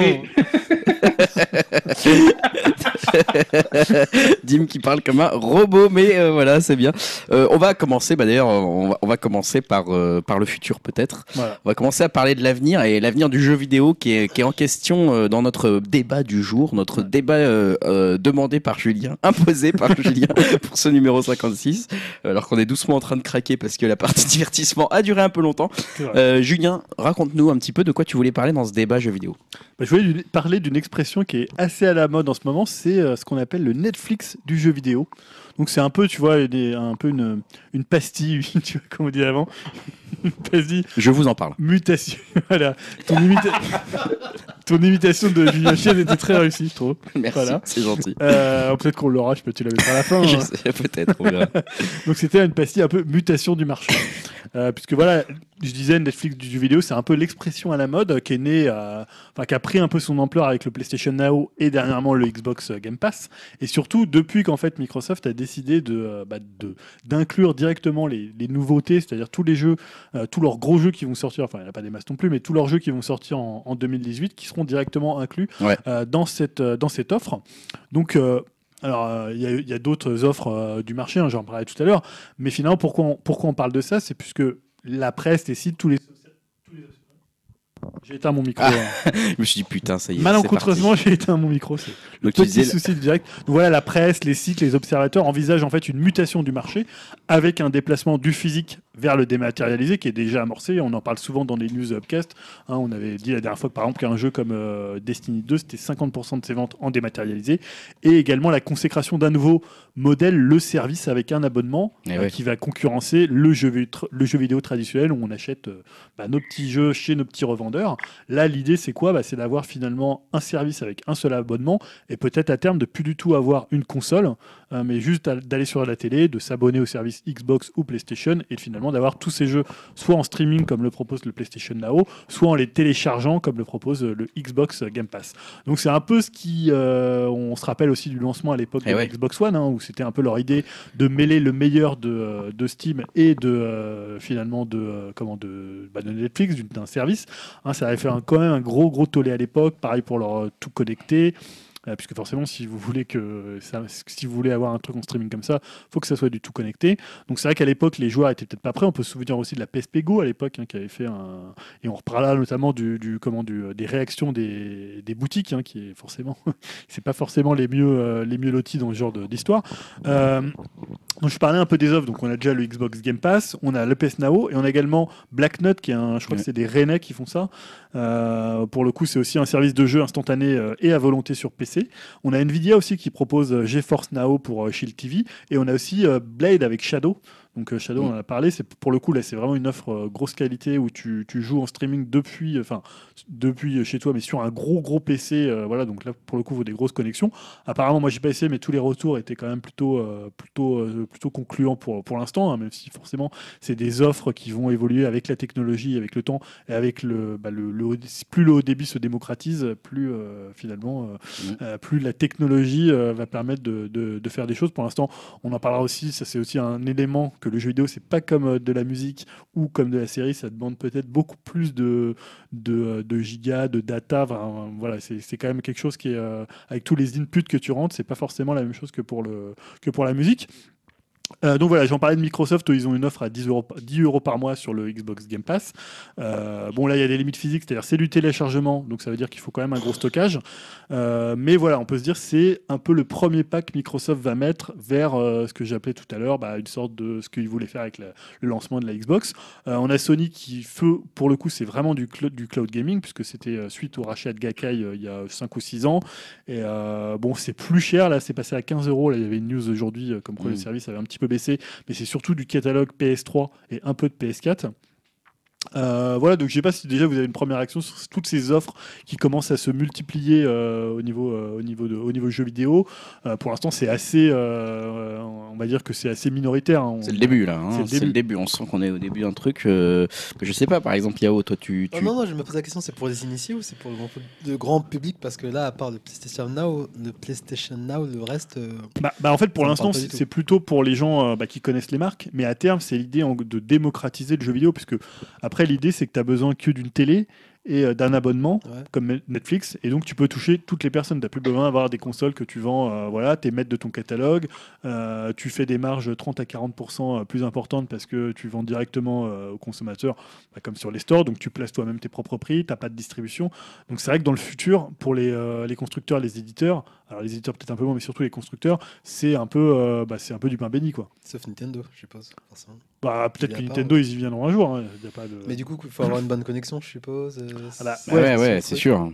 C'est sûr que ça soit du quoi. que ça soit du téléchargement ou que tu joues en streaming, de toute façon, il va falloir pouvoir avoir des connexions. Mais les connexions globalement vont en s'améliorant euh, tout le temps. Enfin, tu vois, je sais pas, c'est pas, on va pas régresser dans les connexions internet. Donc, euh, Non, et si c'est déjà faisable aujourd'hui, Et euh, c'est complètement lié à ça, c'est-à-dire qu'à partir du moment où le débit se démocratise dans toutes les régions du monde, bah, ça, ça facilite. Ouais. bah, après, c'est sûr Mais que pour l'instant, démocratisé, moi. Non, mais peut-être que mais c'est un ça. horizon, tu vois, 2020-2025. Et D'accord. comme je disais tout à l'heure, tu as encore des soucis. euh, t'as encore bah, le streaming en jeu vidéo. Le problème, c'est qu'il faut quand même euh, un gros, une, grande, une grande bande, enfin un gros débit, parce que finalement, faut que tu, euh, les, les gens sont quand même très attachés à la qualité. Encore en musique, tu vois, que les gens ils aient du 256K, ils s'en Ah, foutent ouais, un peu. soit réactif, de toute façon. Euh, voilà, donc là, pour, tu vois, imagine les gens qui. Surtout le jeu de baston. Bah ouais, en- ouais, pour les inputs avec les jeux de baston, on parle souvent de la 4K, euh, donc ça demande encore plus de débit. Donc dans le jeu vidéo, on est vraiment dans une, vraiment, on essaie tout le temps d'augmenter le, le level technique et d'augmenter, tu vois, la 4K. Après, on sera peut-être à la 8K, à la 16K. Mm.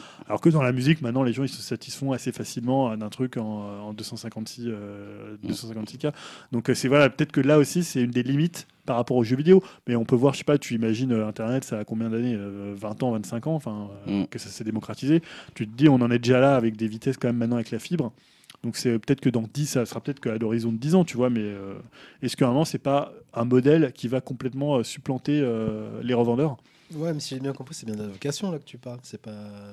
C'est un abonnement, C'est un d'un abonnement. comme Netflix. Netflix. hein. C'est-à-dire que tu n'as plus de console. Alors à terme, hein, j'entends. Pour l'instant, ça passe toujours par une Ouais, mais je veux console. dire, tu, si tu rates ton abonnement, euh, t'as plus rien quoi. Ouais, bah, mais c'est comme Netflix. Ouais, moi, c'est-à-dire que t'as- pas habitué à Netflix. C'est- C'est-à-dire que tu as une offre illimitée. Ouais.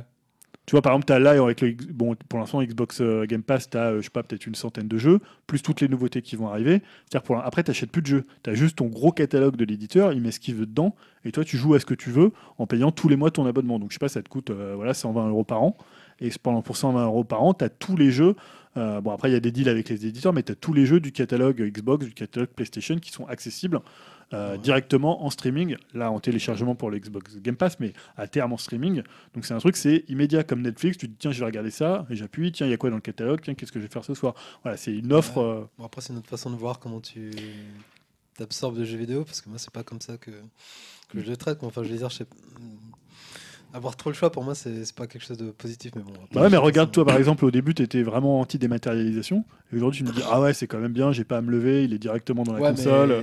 Toi, tu as changé quand même tes habitudes par rapport à une technologie. Si j'ai une centaine de, je sais pas, de jeux à disposition, euh, je, serais perdu, tu vois. Je- Bah, ça change rien. Si tu veux jouer à la nouveauté, je sais pas, t'as Forza Horizon 3 ou 4, enfin, tu veux y jouer, bah. Ouais, mais je sais pas, moi je sais pas, ça me forcerait pas à m'investir dans un jeu. Je me dis, oh tiens, j'ai ça, je vais faire, je vais picorer le truc en fait. Et moi, j'ai cette sensation qui me gêne en fait, c'est picorer un truc en fait. Tu vois, parce qu'il n'y a pas de raison finalement que la musique euh, avec Spotify, avec Apple Music et euh, bah, le- les séries, le cinéma avec euh, notamment Netflix, ils soient passés et que le jeu vidéo échappe.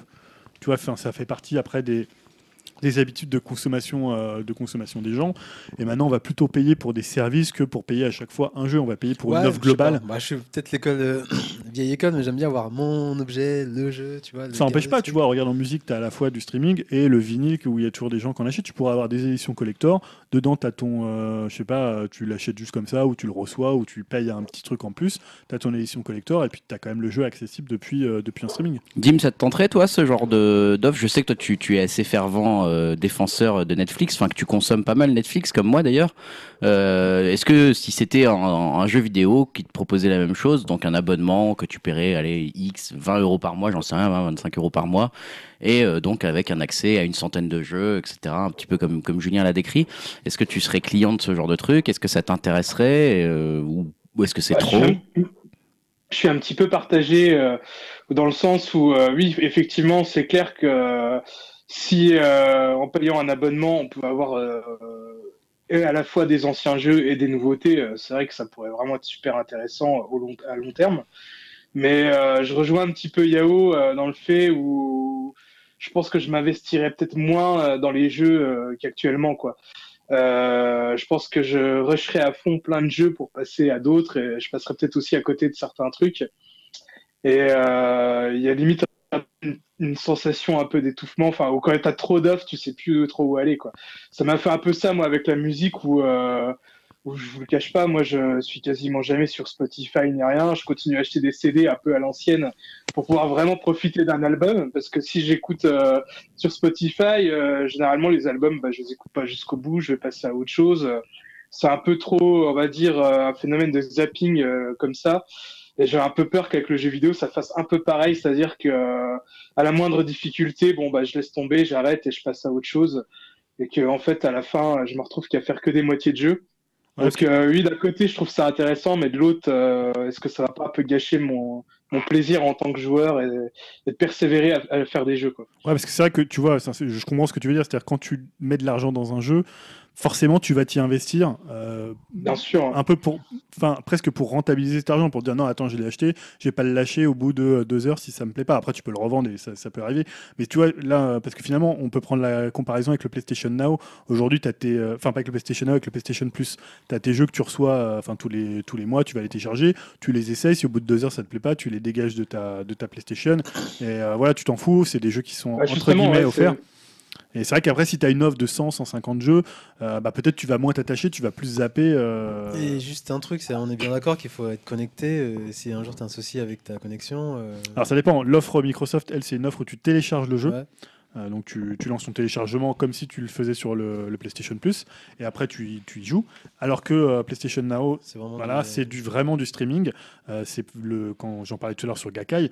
Alors là, forcément, si ça se déconnecte, bah, c'est mort. Si tu n'as plus de connexion, si la connexion est mauvaise. Donc là, c'est quand même plus lié à la qualité et, Mm. et au débit. Quoi. Après, euh, si juste, euh, tu vois, au-delà du- de la question, euh, moi ça me plaît, ça me plaît pas, etc. Ouais. De, de- Ouais, Est-ce que c'est pas inéluctable plus, ouais, je, je- que ça me plaise ou pas. Moi, je pense que c'est ça qui va marcher en fait. Je pense sincèrement que je mets ma boule de cristal et je me dis, bah. Ouais, honnêtement, euh, ce truc-là va, je pense, va fonctionner. Ce, ce modèle-là va dominer les autres, va écraser les autres. Et t'as envie de dire, c'est pas terrible pour les, les revendeurs de, de jeux vidéo, voilà, etc. Euh, je te comprends tout à fait, mais euh, tu vois, j'ai envie de dire, genre vid- super vidéo club et top vidéo machin, ils ont tous fermé les, Ouais, les, oui. enfin tu vois, et ça, ça faisait, et honnêtement, il y avait des milliers d'emplois dans ces trucs-là. Il y avait des milliers de gens qui faisaient des locations de, de, de vidéos, de cassettes, puis de DVD.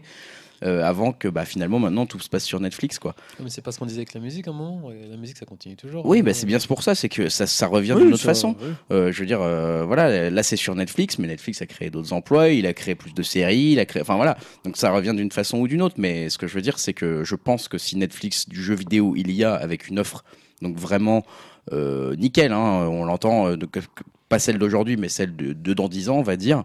Donc vraiment un truc, tu payes 15-20 euros par mois et effectivement c'est du jeu vidéo illimité avec peut-être option de téléchargement, comme Netflix le fait d'ailleurs Mhm. pour certains de ses films. Bah, les gens vont faire ça, ils vont se dire bah, c'est plus la peine d'acheter un objet en plus, t'as même plus le- tout est inclus dans la télé limite, ça sera super beau, etc. Les gens vont faire ça.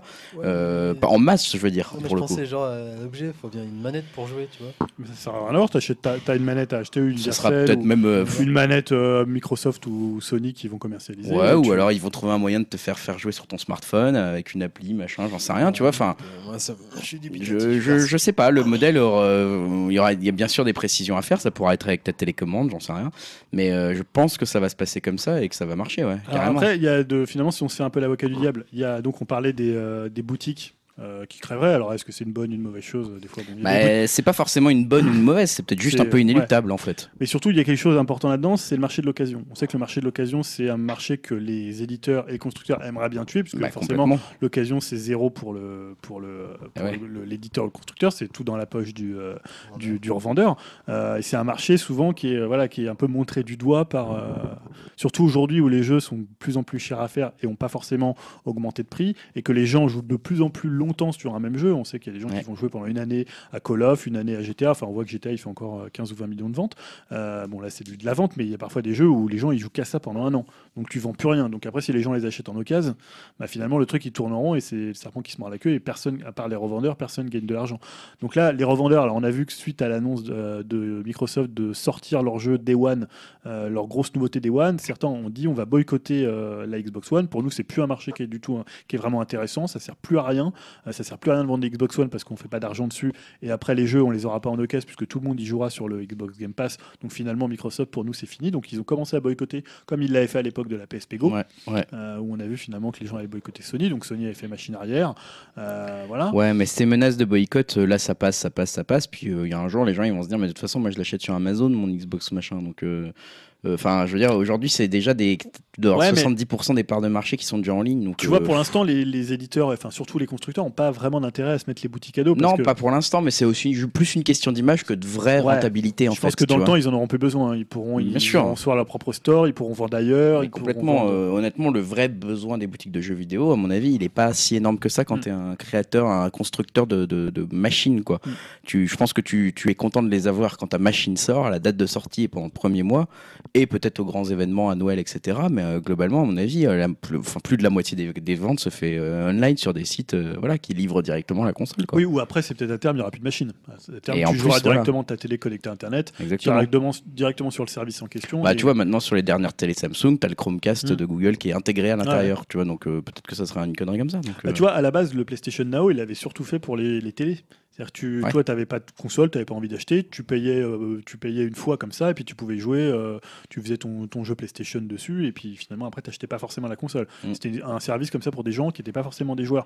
Après, il y a un truc aussi qui est peut-être un peu où tu es un peu l'avocat du diable, c'est que tu peux penser un peu comme pour Apple Music euh, ou pour, quand on a parlé de Tidal, c'est peut-être que tu vas avoir des deals Ah bah bien sûr. avec des euh, éditeurs qui vont dealer des exclusivités temporaires ou un peu comme fait Netflix finalement, Mais des bien des sûr. Netflix Originals, euh, et te Mais- dire, bah ouais mais ça, ça va peut-être, tu vois, c'est un marché qui est hyper éclaté le jeu vidéo, il y a plein d'éditeurs, Bah ouais, mais il va y bon. avoir plein d'offres de streaming, on a déjà 4 ou 5 qui sont euh, référencés, tu te dis, à un moment donné, il va falloir que tu aies cet abonnement-là pour pouvoir jouer à tel jeu. Donc ça, ça va être un problème comme il y a eu dans la musique. Ça ou va être très euh, chiant pour les consommateurs, ça c'est clair qu'il y a, Pour y a- les éditeurs et aussi. au même là maintenant encore pour nous c'est très chiant parce que tu vois si tu veux effectivement euh, euh, si un album ne sort pas sur Spotify mais que sur Tidal euh, je sais pas Ouais. quoi Mm. tu vois tu, tu peux ne pas réussir à l'écouter Bon, en tu- même temps, je disais, c'est le même principe pour les consoles avec les exclusivités. c'est exactement le même Finalement, principe si tu veux jouer, je sais pas, je n'importe quoi, on va parler de Shadow of the Colossus, bah faut que tu aies une Bah, PlayStation. il y a un 4. moment aussi, de toute façon, s'ils segmentent trop leur truc, euh, je veux dire, il y a aussi plein de petits éditeurs, des trucs comme ça qui vont juste mourir parce que ça marchera pas en fait. Ils vont pas réussir à attirer les gens si, avec, avec des titres, on va dire, moyennement connus. Ce sera que les très gros titres qui vont attirer des gens dans Ouais. les abonnements. Comme là, c'est les très grosses séries. Concrètement, Netflix, là, il gagne ses abonnés aujourd'hui avec un, un truc comme euh, le- la, la série des enfants, euh, là, je sais plus, que c'est Stranger Things, Mm. euh, pas avec toutes les autres séries. Oui, c'est ça. Enfin voilà, en fait, c'est un gros titre qui attire tout le monde. Et oui, s'ils arrivent un jour à sortir un Netflix du jeu vidéo et qu'il y a une exclusivité d'un GTA, bon, bah là, ça fera mal. Mais euh, si c'est les autres petits trucs, euh, les gens s'en contenteront en se disant, ah, j'ai pas, pas ce jeu-là, bah tant pis, ça fait un peu chier, mais j'ai celui-là que les autres ont pas, tu vois. Ouais. Il y aura peut-être une autre relation au jeu vidéo. Et tu posais aussi la question de la rentabilité, c'est-à-dire que quel modèle ça augure pour le futur? C'est-à-dire si tu as un modèle, je te dis n'importe quoi, à 10 euros par mois, est-ce que c'est rentable pour proposer autant de jeux AAA qui coûtent? Alors en plus, on est dans le monde du jeu vidéo, euh, un jeu comme GTA, ça vaut 260 millions, une série comme Game of Thrones, ça en vaut quoi? 90, 100 millions, Mm. un album, ça vaut zéro. Euh, est-ce que finalement, un abonnement à 10 euros par mois, c'est rentable pour pouvoir euh, alimenter toute la production Ça, euh, c'est sûr que ça va être euh, certainement un autre modèle de prix que celui-ci déjà. Pour l'instant, ils ont commencé sur des prix à 10 euros, 15 euros. Donc ils pourront difficilement dire Oui, maintenant mais- on va vous le faire payer 40. Mais parce qu'ils savent qu'encore, il y a beaucoup de gens qui vont acheter, enfin, qui vont pas être. Enfin, qui vont acheter le jeu en vrai, entre guillemets, que ce soit par Amazon Oui, ou en boutique. Pour l'instant, parce qu'ils essaient d'avoir des offres Voilà. agressives. Mais à terme, si tout le monde est dessus, alors ça veut dire qu'il faut toujours qu'ils fassent payer le online. Donc imagine, tu as, je sais pas, 60 euros de ton abonnement à PS Plus, plus tu payes 10 euros pour t'abonner, 70 euros. Mais est-ce que ça, ça va couvrir des jeux qui sont de plus en plus chers à faire? Bah, ça, c'est peut-être que ça va changer aussi le jeu vidéo là-dessus, mais bon. Je Ou alors tu auras les deux modèles en même temps. Un modèle où des gens, tu auras toujours des gens qui vont acheter en grande surface, des gens qui vont. Parce qu'on est un peu dans ce cas-là. Tu auras peut-être les, ouais, les grands AAA qui vont continuer à sortir juste tout bêtement et on va dire monsieur- ma- Madame Michu euh, du centre de la France euh, n'aura rien vu de différent, elle saura limite même pas que ça existe. Euh, et puis en fait, la plupart des autres gens euh, seront euh, un peu plus gamers, un peu plus au courant de l'actualité, auront en fait leur abonnement machin. Comme aujourd'hui, il y a encore des gens qui savent pas que Netflix existe. Mmh, ouais, ouais. Enfin, il y en a Ouais. plein qui n'ont pas Netflix, savent pas ce que c'est, ils s'en foutent quoi. Ça les intéresse pas, ils regardent pas la télé. aussi, je crois. Comment Tu l'as pas Netflix par exemple Non. Non mais non plus. je parle de gens qui savent limite même pas trop ce que c'est, Ouais, tu vois. ça, ouais. qui ça les ça les intéresse pas ils ont leur série sur TF1 ou autre c'est très bien pour eux c'est très bien pour leur consommation et bah tant mieux Oui, euh, ouais, tant mieux pour ces gens-là tu vois et ça concerne peut-être pas tout le monde donc effectivement il y aura peut-être un double une double vitesse quoi Après, alors- je pense qu'il y a aussi des gens, euh, enfin, je reprends le modèle de Netflix, mais euh, par exemple, moi je suis abonné à Netflix, mais ça m'empêche pas d'acheter des Blu-ray à côté, quoi. bah ouais Un système, un système de jeu comme ça, euh, si c'est vraiment efficace et que le catalogue est sympa, euh, je pense que je pourrais m'abonner, mais euh, des jeux qui me tiennent vraiment à cœur, je pense que je pourrais continuer au moins à les acheter en version boîte, quoi. Si, euh, si euh, les versions boîte existent toujours, par exemple, quoi. ouais puis si les modèles sont pas trop trop chers euh, en termes de prix tu peux aussi t'abonner à plusieurs hein. moi je suis abonné à Netflix à Amazon Prime Video à OCS euh, tu vois Ouais, mais tu vois, nous on représente quand même une génération de gens qui, ont- qui ont eu, qui a eu l'habitude d'acheter du physique. Aujourd'hui, je pense que les gens, euh, même tu vois, qui ont entre 20, 20 et 30 ans, acheter un 10, c'est un truc qui leur vient pas à l'idée. non non ils l'ont jamais fait Euh, acheter un film, ça leur vient pas à l'idée. Ils, voilà, ils vont tout de suite dire, bah tiens, il est dispo en VOD, euh, tu vois. Mm. Euh, tu vois, là, on parlait de Jack Burton, on l'a tous été l'acheter en, en Blu-ray ou au cinéma, tu vois. Ouais. Alors que tu peux le trouver en VOD ou. oui oui tu voilà. peux te débrouiller oui Donc c'est aussi peut-être des, des questions d'habitude et de consommation. Et alors le dernier point que je voulais aborder, c'est finalement, on- au début on parlait surtout de Microsoft, hein, c'est eux. Et est-ce qu'on peut pas penser que c'est euh, une volonté, il va y avoir une volonté de Microsoft d'accélérer cette euh, mutation du marché, bah si euh, parce que eux ils ont toujours, voilà, ils ont, c'est ce qu'ils voulaient faire avec la Xbox Ils l'ont toujours dit. Et puis le Windows 10, c'est fait pour ça. Enfin, concrètement, c'est fait pour unifier tout ça. Windows Ouais. 10 hein, aussi. hein. C'était ça qu'il y avait derrière. Est-ce que c'est pas un peu leur arme fatale contre Sony dans les prochaines générations? On peut considérer que cette génération elle est perdue. Euh, ils Bah, sont très très loin derrière. La on a- PS4 c'est un On, rouleau on en avait déjà parlé il y a pas mal de temps maintenant, Mm. mais on s'était demandé si le concurrent de, de Microsoft c'était non pas Sony comme tout le monde le pensait, mais plutôt Steam en fait, parce que Ouais. concrètement Microsoft essaye de lancer leur propre Steam quoi. Depuis maintenant un peu de temps, ça se fait Ouais. doucement, ça se fait maladroitement, Ah ouais, ça se ça. fait. Est-ce que finalement ils, sont- ils ont pas été trop vite au départ? Bah, ils ont été. Alors, en fait, ils ont été très visionnaires au moment où ils ont annoncé la Xbox et où tout le monde s'est foutu de leur gueule en disant mais c'est catastrophique. Là, ils étaient Alors hyper en avance. C'était voilà, c'était catastrophique, mais le concept derrière était Mm. monstrueux en fait. Ils étaient hyper en avance et euh, ils se sont plantés dans leur dans leur com. Dommage pour eux parce que maintenant, bah, entre temps, on va dire que Steam s'est de plus en plus développé. Maintenant, c'est limite presque grand public Steam. Ouais.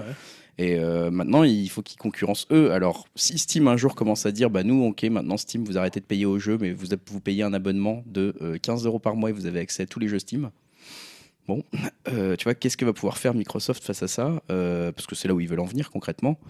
Bah ouais, là, ça va être compliqué. Ça va être compliqué. Mais concrètement, ouais, je pense que Microsoft est pas trop mal parti pour aller vers là. euh, si, euh, si par contre, ils font plus d'efforts en termes de communication, Ouais. en termes de pédagogie auprès des gens, en termes de, de ouais, et puis même juste là, euh, il faut faire savoir que ça existe, il faut. Alors tu penses qu'ils pourraient, après avoir complètement re- enfin, détricoté puis retricoté un modèle de console comme ils ont fait avec euh, la Xbox One Bah, c'est ce qu'ils font. ouais. Ils sont partis d'un modèle et après ils reviendraient sur ce modèle-là en disant maintenant les gens sont plus matures. Mais parce que à l'époque, quand ils l'avaient fait, euh, ils l'avaient fait trop tôt, mais ils savaient déjà que c'était le modèle le plus rentable en fait. Point.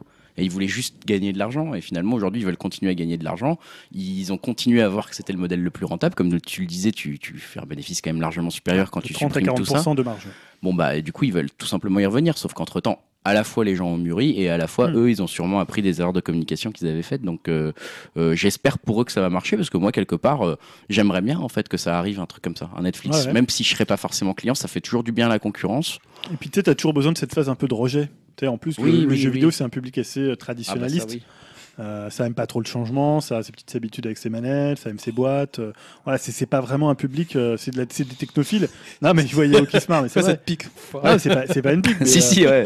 Yao, t'aimes bien tes manettes, toi. Finalement, les, les- les joueurs, ils aiment pas les. Je sais pas, ils veulent. Tu sais, tu entends ça. On en avait parlé la dernière fois quand on parlait, on parlait de Cyril Drevet. Voilà, c'est un peu ce- ces modèles-là. non, mais j'ai pas, j'ai rien contre ça. Les gens ont le droit d'avoir un côté traditionnaliste dans le jeu vidéo. Ça me pose pas du tout de problème. Mais c'est un peu le jeu vidéo, c'est une manette. Le jeu vidéo, c'est un clavier souris. C'est pas une Wiimote, c'est pas un tactile, c'est pas voilà. Alors qu'il y a plein de façons différentes d'interagir Bah ouais. euh, avec euh, une interface. Mais ça, c'est enfin, c'est un autre débat. Mais Bah, surtout que dans 10 ans, on aura tous des casques de réalité virtuelle. et on se parlera plus dans les rues. On se parlera Et ça plus dans sera la rue. terrible, mais je vous en parle Je vous en parle. dans le prochain Bon, numéro. en tout cas, merci Julien pour ce débat euh, Voilà. passionnant. Sur lequel on reviendra peut-être parce Oui, que on des actualités, euh, il y en a souvent dans ce genre de trucs et des nouvelles offres euh, sont de plus en plus intéressantes. Euh, honnêtement, celle de Microsoft commence à être pas trop mal, Mhm. là, je trouve. Donc on, on y reviendra. Euh, en attendant, d'y revenir, je propose qu'on passe au conseil. Parce qu'on en a quand même un certain nombre. Euh, on en a joué à pas mal de jeux vidéo, euh, que ça soit Dim, que ça soit Yao, que ça soit Julien et que ça soit moi, vaguement un peu le même que Dim. Euh, on va vous parler un peu de ce, qu'on a essayé et euh, de si on vous le conseille ou pas. Et je propose de commencer par Dim, euh, qui a joué, et c'est mon cas aussi, à Dragon Ball Fighter Z. Alors, dis-nous un peu, Dim, ce que t'en as pensé. Ouais, donc bah, comme on avait pu en, en parler dans notre podcast bilan et attente de l'année 2018, hein, c'était un peu, enfin voilà, on l'attendait beaucoup et donc j'ai acheté le jeu. Euh, alors comme prévu, hein, le jeu est magnifique. euh, clairement, euh, je peux, je peux l'affirmer sans me tromper euh, que c'est le plus beau jeu euh, DBZ jamais fait. C'est une claque à chaque instant du combat. Hein, c'est c'est bourré de fanservice, de, de gimmicks repris directement des, des planches du manga. Franchement là-dessus, c'est vraiment pas un, un foutage de gueule à ce niveau-là, quoi. Euh, le roster, il est assez complet. euh, ils ont pris, euh, bien pris soin de pas tout mettre hein, pour que les bons pigeons que nous sommes repassent à la caisse pour le season pass. Hein. que Donc, t'as par fait déjà exemple, bah, Hein? Ce que tu as fait déjà? Écoute, quand je l'ai acheté, j'ai eu une petite promo, une petite réduction, donc oui, je l'ai acheté. Et, Mais donc, bah, pour l'instant, voilà, il n'y a pas assez... il y a pas C17 ou il n'y a pas Bardock, le, père de Son Goku, hein, donc ça, c'est un peu dommage. Euh, alors, concernant le, gameplay, bah, effectivement, c'est assez simple à, prendre en main, euh, même qu'on n'est pas ou peu habitué au, jeu de baston. Euh, ça a beau être speed, nerveux, on sort quand même très facilement, je trouve, des, gros combos ou des, coups spéciaux impressionnants assez, assez facilement. Euh, c'est un syst- surtout un système euh, d'arc de cercle et euh, chaque euh, perso se joue plus ou moins de la même façon. Euh, ce qui différencie, je pense, les, bons joueurs des novices, euh, c'est ceux qui arrivent à faire vraiment des, très gros combos et surtout des, gros combos euh, en équipe, vu que je rappelle que c'est un système de, de 3 contre 3. Donc, euh, c'est très simple, euh, je trouve, à jouer en arcade, enfin, tout du moins les premiers euh, niveaux de l'arcade. En mode histoire, euh, pareil. Alors, le mode histoire, ça. C'est même encore plus simple. Ah ouais, ouais, t'enchaînes les perfects.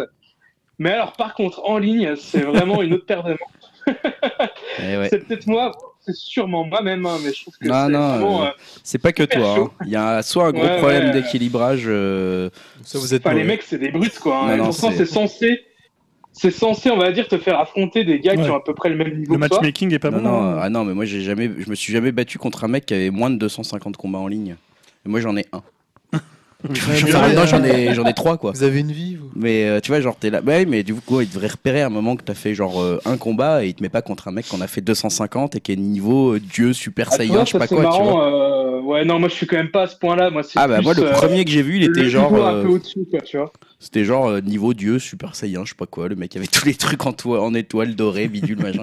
Et j'étais genre bon. T'as ruiné Ah bah j'ai j'ai pas touché la manette, j'ai rien fait, j'ai n'ai- j'ai Ah ouais, rien mais fait. c'est C'est comme ça C'est tout le ça temps. aussi le problème. Tous les euh, matchs, ouais, hein. c'est ça le problème avec le jeu, c'est que le mec qui arrive vraiment à bien maîtriser, il arrive à te casser ta garde et après tu touches plus une bille quoi. Tu peux plus rien faire quoi. Ouais ouais, le système Et, de garde euh, n'est pas. ouais. Tu peux même pas changer de personnage pour tenter de, re- de casser sa garde à lui et de faire un combo. C'est voilà quoi, tu subis quoi. Ouais. Et euh, donc ouais, je trouve que vraiment le gap entre le solo et le multi, euh, il est vraiment immense. Et, euh, voilà quoi, je, je suis un peu déçu qu'il n'y a pas un mode, on va dire, un euh, qui proposerait un juste milieu pour euh, pour s'entraîner un peu plus euh, difficilement et pouvoir mieux commencer justement après le online. Et euh, voilà, on parlait aussi tout à l'heure euh, bah, du mode histoire et euh, bah franchement, on se fait vraiment chier hein, Ah, tellement les combats sont simples et linéaires. C'est une euh, vaste blague, hein. c'est effectivement un enchaînement de perfect euh, dans un scénario inexistant. Voilà, donc euh, Ouais, ça c'est ouais. très décevant pour le coup le mode histoire. Même si il faut reconnaître quand même, étant un gros fan de Dragon Ball aussi, Z notamment, c'est que tu, tu, tu, tu prends plaisir juste à les voir évoluer à l'écran tes personnages parce que c'est juste magnifique là-dessus. On peut pas le ah bah dire oui, assez quoi. c'est C'est hein. c'est aussi beau que le dessin que, animé euh, quoi. C'est, pff, c'est, même bah, moi qui regarde Dragon Ball Super, je peux te dire que ça dépasse techniquement euh, certains épisodes de Dragon Ball Super. Ah non, non, mais c'est vraiment magnifique et c'est vrai que parfois j'ai beau me dire euh, putain là je suis en train de me prendre une sacrée branlée, bah en fait je regarde le match se faire, je, je me passe en mode spectateur, je laisse le mec me, me ramasser ma gueule et euh, je me dis ouais c'est beau ce qu'il est en train de me faire dis donc, j'aimerais bien savoir faire ça un jour mais comment tu veux que j'apprenne euh, face à des mecs qui continuent à t'enchaîner, Alors, à t'enchaîner, Moi, j'ai- pas joué au jeu, euh, j'avais pas réussi à me connecter à la bêta. Et, euh, mais par contre, parce que tu vois, Dragon Ball, c'est une série où ils, faisaient, des cam- ils étaient à 200 mètres, ou même les premiers jeux Mm. sur Super Nintendo, où tu t'envoyais des, des Kamehameha, mais super loin. En fait, Non, non, comment là, t'es comment pas ils loin, ont là. réussi en fait à faire un jeu de combat? Non, non, là c'est proche. Là c'est en mode Street Fighter quoi. Ouais, mais il y a quand même des moments où tu fais des caméras, donc ça va super vite en fait. Bah ça La petite, la petite animation où, tu, où il fait son caméra, ça dure pas. Ouais ouais non ça va, ça, ça va ça va hyper vite comme une boule de feu dans Ah un ouais. d'un Ryu quoi ça pourrait ressembler à ce que à ce que faisait euh, tu sais quand il y avait les, les trucs avec les crossings de X-Men euh, tu vois Ouais, avec les Marvel, où Marvel t'as le- X-Men euh, avec euh, son- le rayon de la boule de feu qui prend tout l'écran. en Voilà, fait, c'est des ça. trucs, Comme euh, dans hyper- Street, quand tu balances ta super, euh, t'as une petite animation. euh, Voilà, et tu vas jamais très très loin de l'autre. hein, de toute façon, Ouais. euh, l'écran s'étire, mais pas très très ah, loin. parce qu'avant, ça se Même par exemple, tu t'avais joué à Rival Schools? Oh, Ouais, quel ouais. superbe. À Ça, c'était un super jeu. Et tu pouvais t'éloigner, mais tu pouvais t'éloigner pas mal même dans celui-là. Tu sais, tu pouvais faire des saltos arrière, etc. Et tu voyais deux, limite deux petits personnages Oui, à la comme fin. dans tellement- Art of Fighting où ça dézoomait. Voilà. euh. Ouais. Et là, le, le dézoom, on va dire, est pas, est pas énorme. hein. Ouais. Donc, euh, au bout d'un Et moment. surtout que le jeu, en fait, euh, t'impose limite à, à te rapprocher de l'adversaire. Euh, parce que tu as un système de, de téléportation où tu te téléportes derrière l'adversaire pour lui porter un coup. Lui aussi peut le faire, enfin, ça s'enchaîne et justement les personnages se rapprochent pas mal comme ça. Ouais. Je trouve. Donc euh, voilà, ouais, les personnages sont euh, généralement très proches l'un de l'autre. Oui, ça sert pas à grand chose de s'éloigner des masses parce qu'effectivement, la téléportation après te fait avoir un coup dans le dos assez vite. Donc, Voilà, euh, exactement. Mais c'est vrai que le, le- le jeu était un peu attendu comme le Messi. Euh, graphiquement, il tient toutes ses promesses. Techniquement, bah, le, en fait, le gros problème, c'est que dans un bon jeu de combat, on va dire le matchmaking, euh, c'est le centre du truc, quoi. Là, je l'ai trouvé quand même euh, hyper décevant. Première chose. Deuxième chose, mais moi, j'ai vraiment commencé le jeu hein, par rapport à Dim. J'ai dû jouer deux heures, quoi. Mais euh, j'ai trouvé, au bout de deux heures, je me suis dit, bah, en voyant la fiche technique des personnages, tout de suite, moi, je fais start, aller voir les coups. Et voilà, en fait, la fiche technique, t'es là, genre, le plus gros combo, c'est faire quart, de, quart de cercle arrière, euh, R.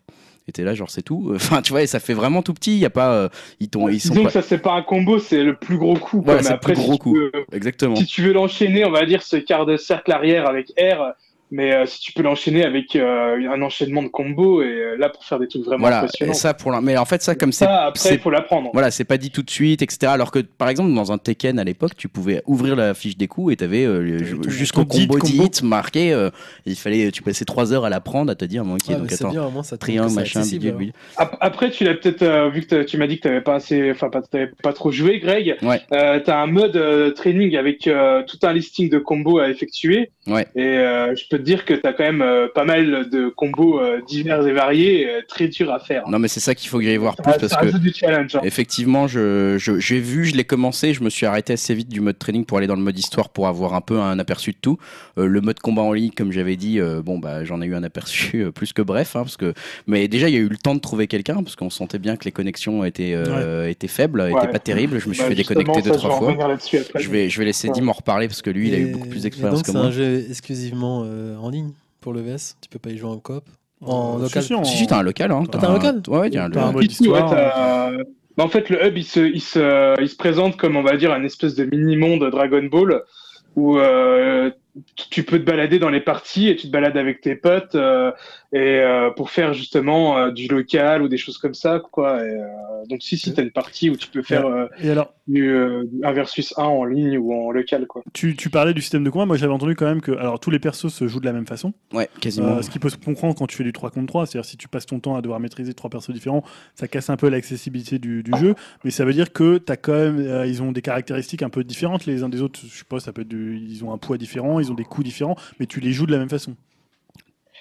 Ouais, c'est ça en fait. Euh, oui, effectivement, ils ont pas non plus tous exactement les mêmes coups, euh, même si c'est quasiment, on va dire, les mêmes façons de jouer ou les mêmes touches, ça va pas te faire la même chose. Par exemple, euh, un quart de, de cercle arrière avec le R, donc le plus gros coup avec euh, Son Goku, il va se transformer en niveau 3, il va se téléporter, il va te faire un gros Kamehameha par derrière et euh, ça va te défoncer euh, bien la tronche, ça va t'enlever plein de vie. Alors que si tu prends Freezer, lui, si ton énergie est à fond, il va se transformer en Golden Freezer. il va pas te faire de coup spécial, mais il va être plus puissant lors du combat, quoi. Ouais, c'est la même manip, mais t'as un effet différent. Exactement, ouais. Ouais. Et donc pour revenir, et là, c'est vraiment le, ouais. le plus gros point noir euh, pour moi. Donc comme je disais, hein, il n'y avait pas vraiment de juste milieu entre le, le online très dur et le mode solo euh, trop facile. Alors moi je me suis dit, euh, vu que j'ai euh, une bonne bande de potes sur le PSN, on va jouer ensemble, on va s'entraîner ensemble et on va bien se marrer. Et euh, sauf que là, bah, les serveurs ils sont complètement à la rue. Hein, euh, euh, ça va mieux depuis quelques jours et encore, hein, c'est quand même difficile. Mais au début, enfin, on se connectait avec des potes dans le hall pour se retrouver et jouer, créer des salles euh, pour s'affronter. Et ça marchait, mais vraiment putain de pas, quoi. Euh, au début, euh, ça me déconnectait tout le temps dès que j'apparaissais dans un hall. D'autres potes pareil, et d'autres nickel, ils avaient aucun problème. Et alors là, la, la blague, c'est que quelques jours après, il y a eu une mise à jour serveur parce qu'ils se sont rendus compte que ça merdait pas mal. Et euh, moi, alors c'était complètement le contraire. Moi, ça marchait vraiment bien. Et les autres qui avaient pas de problème, bah, ça marchait plus, quoi. Donc, euh, il y a des gens avec qui on arrivait vraiment, mais pas du tout euh, à s'affronter, quoi. Et c'était vraiment grisant parce que c'est des bons potes et on rêvait depuis euh, un moment de jouer ensemble sur, sur ce jeu et on n'y arrivait pas.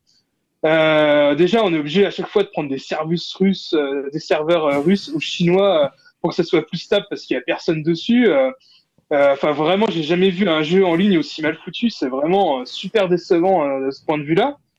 Enfin, voilà quoi. Le début du jeu en ligne, pour moi, ça fut vraiment frustrant. Quand quand t'achètes un jeu, t'as envie d'y jouer tout de suite et d'en profiter à fond, quoi, et pas passer des heures à essayer de se connecter. Par exemple, moi, j'ai à peu près 40 heures de jeu pour l'instant dessus.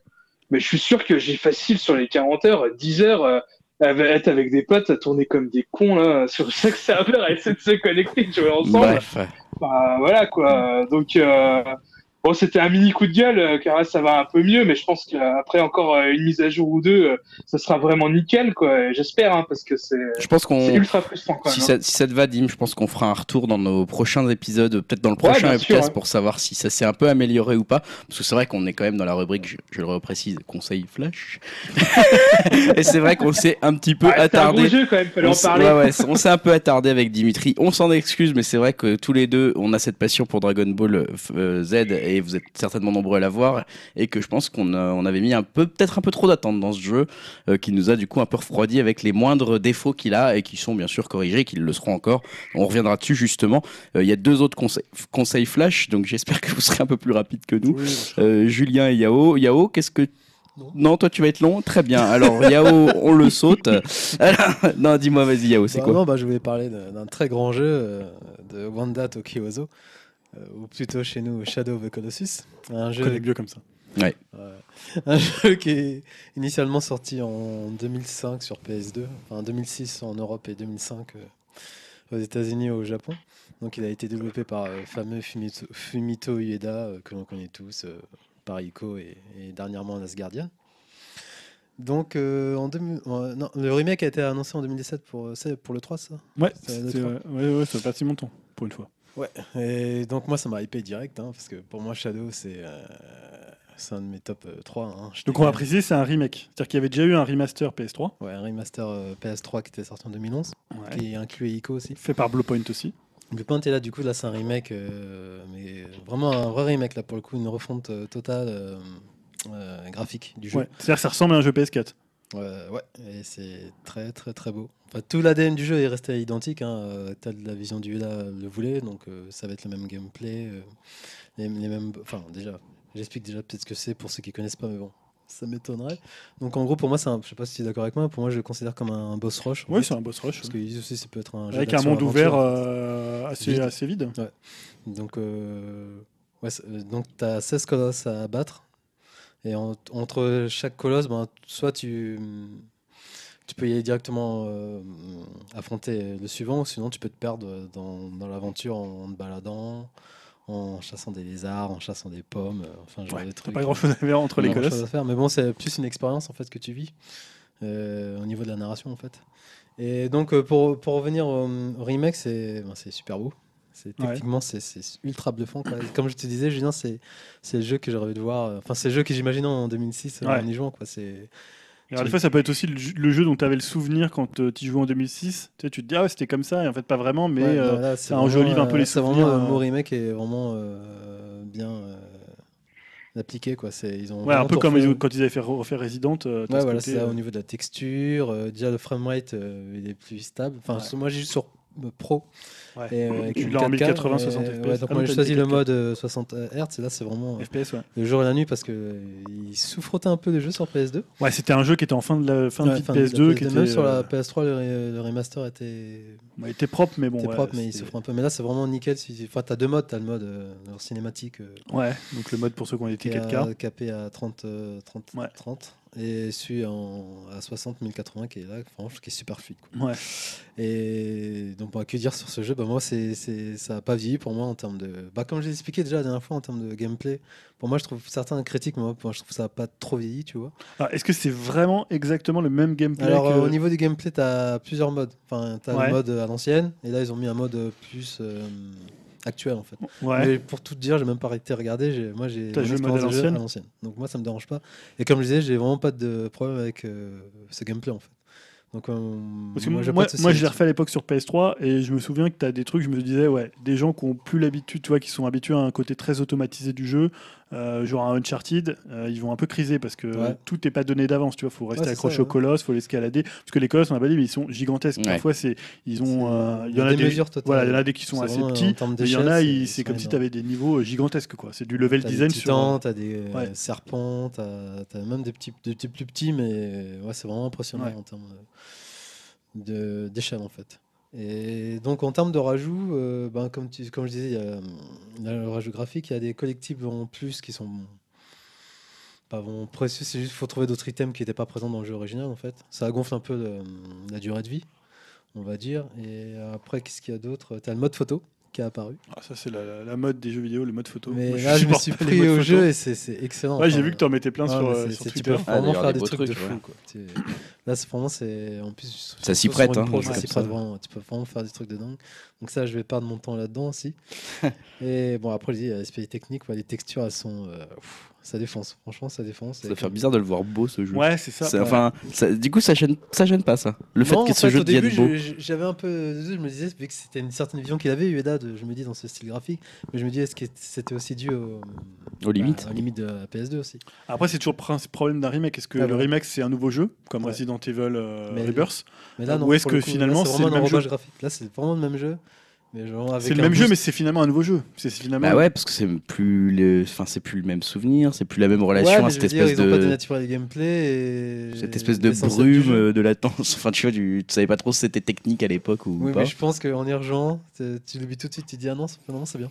Non, mais à la limite, si tu veux la version euh, un peu originale, tu joues à la version PS3. C'est-à-dire que c'est une version qui est juste euh, Ouais. mise en HD et qui est un peu plus stable au niveau Mais framerate. Là, c'est vraiment. que tu passes sur ça, mais là, c'est vraiment des bonnes couleurs, je dirais, parce qu'il y avait quand même des.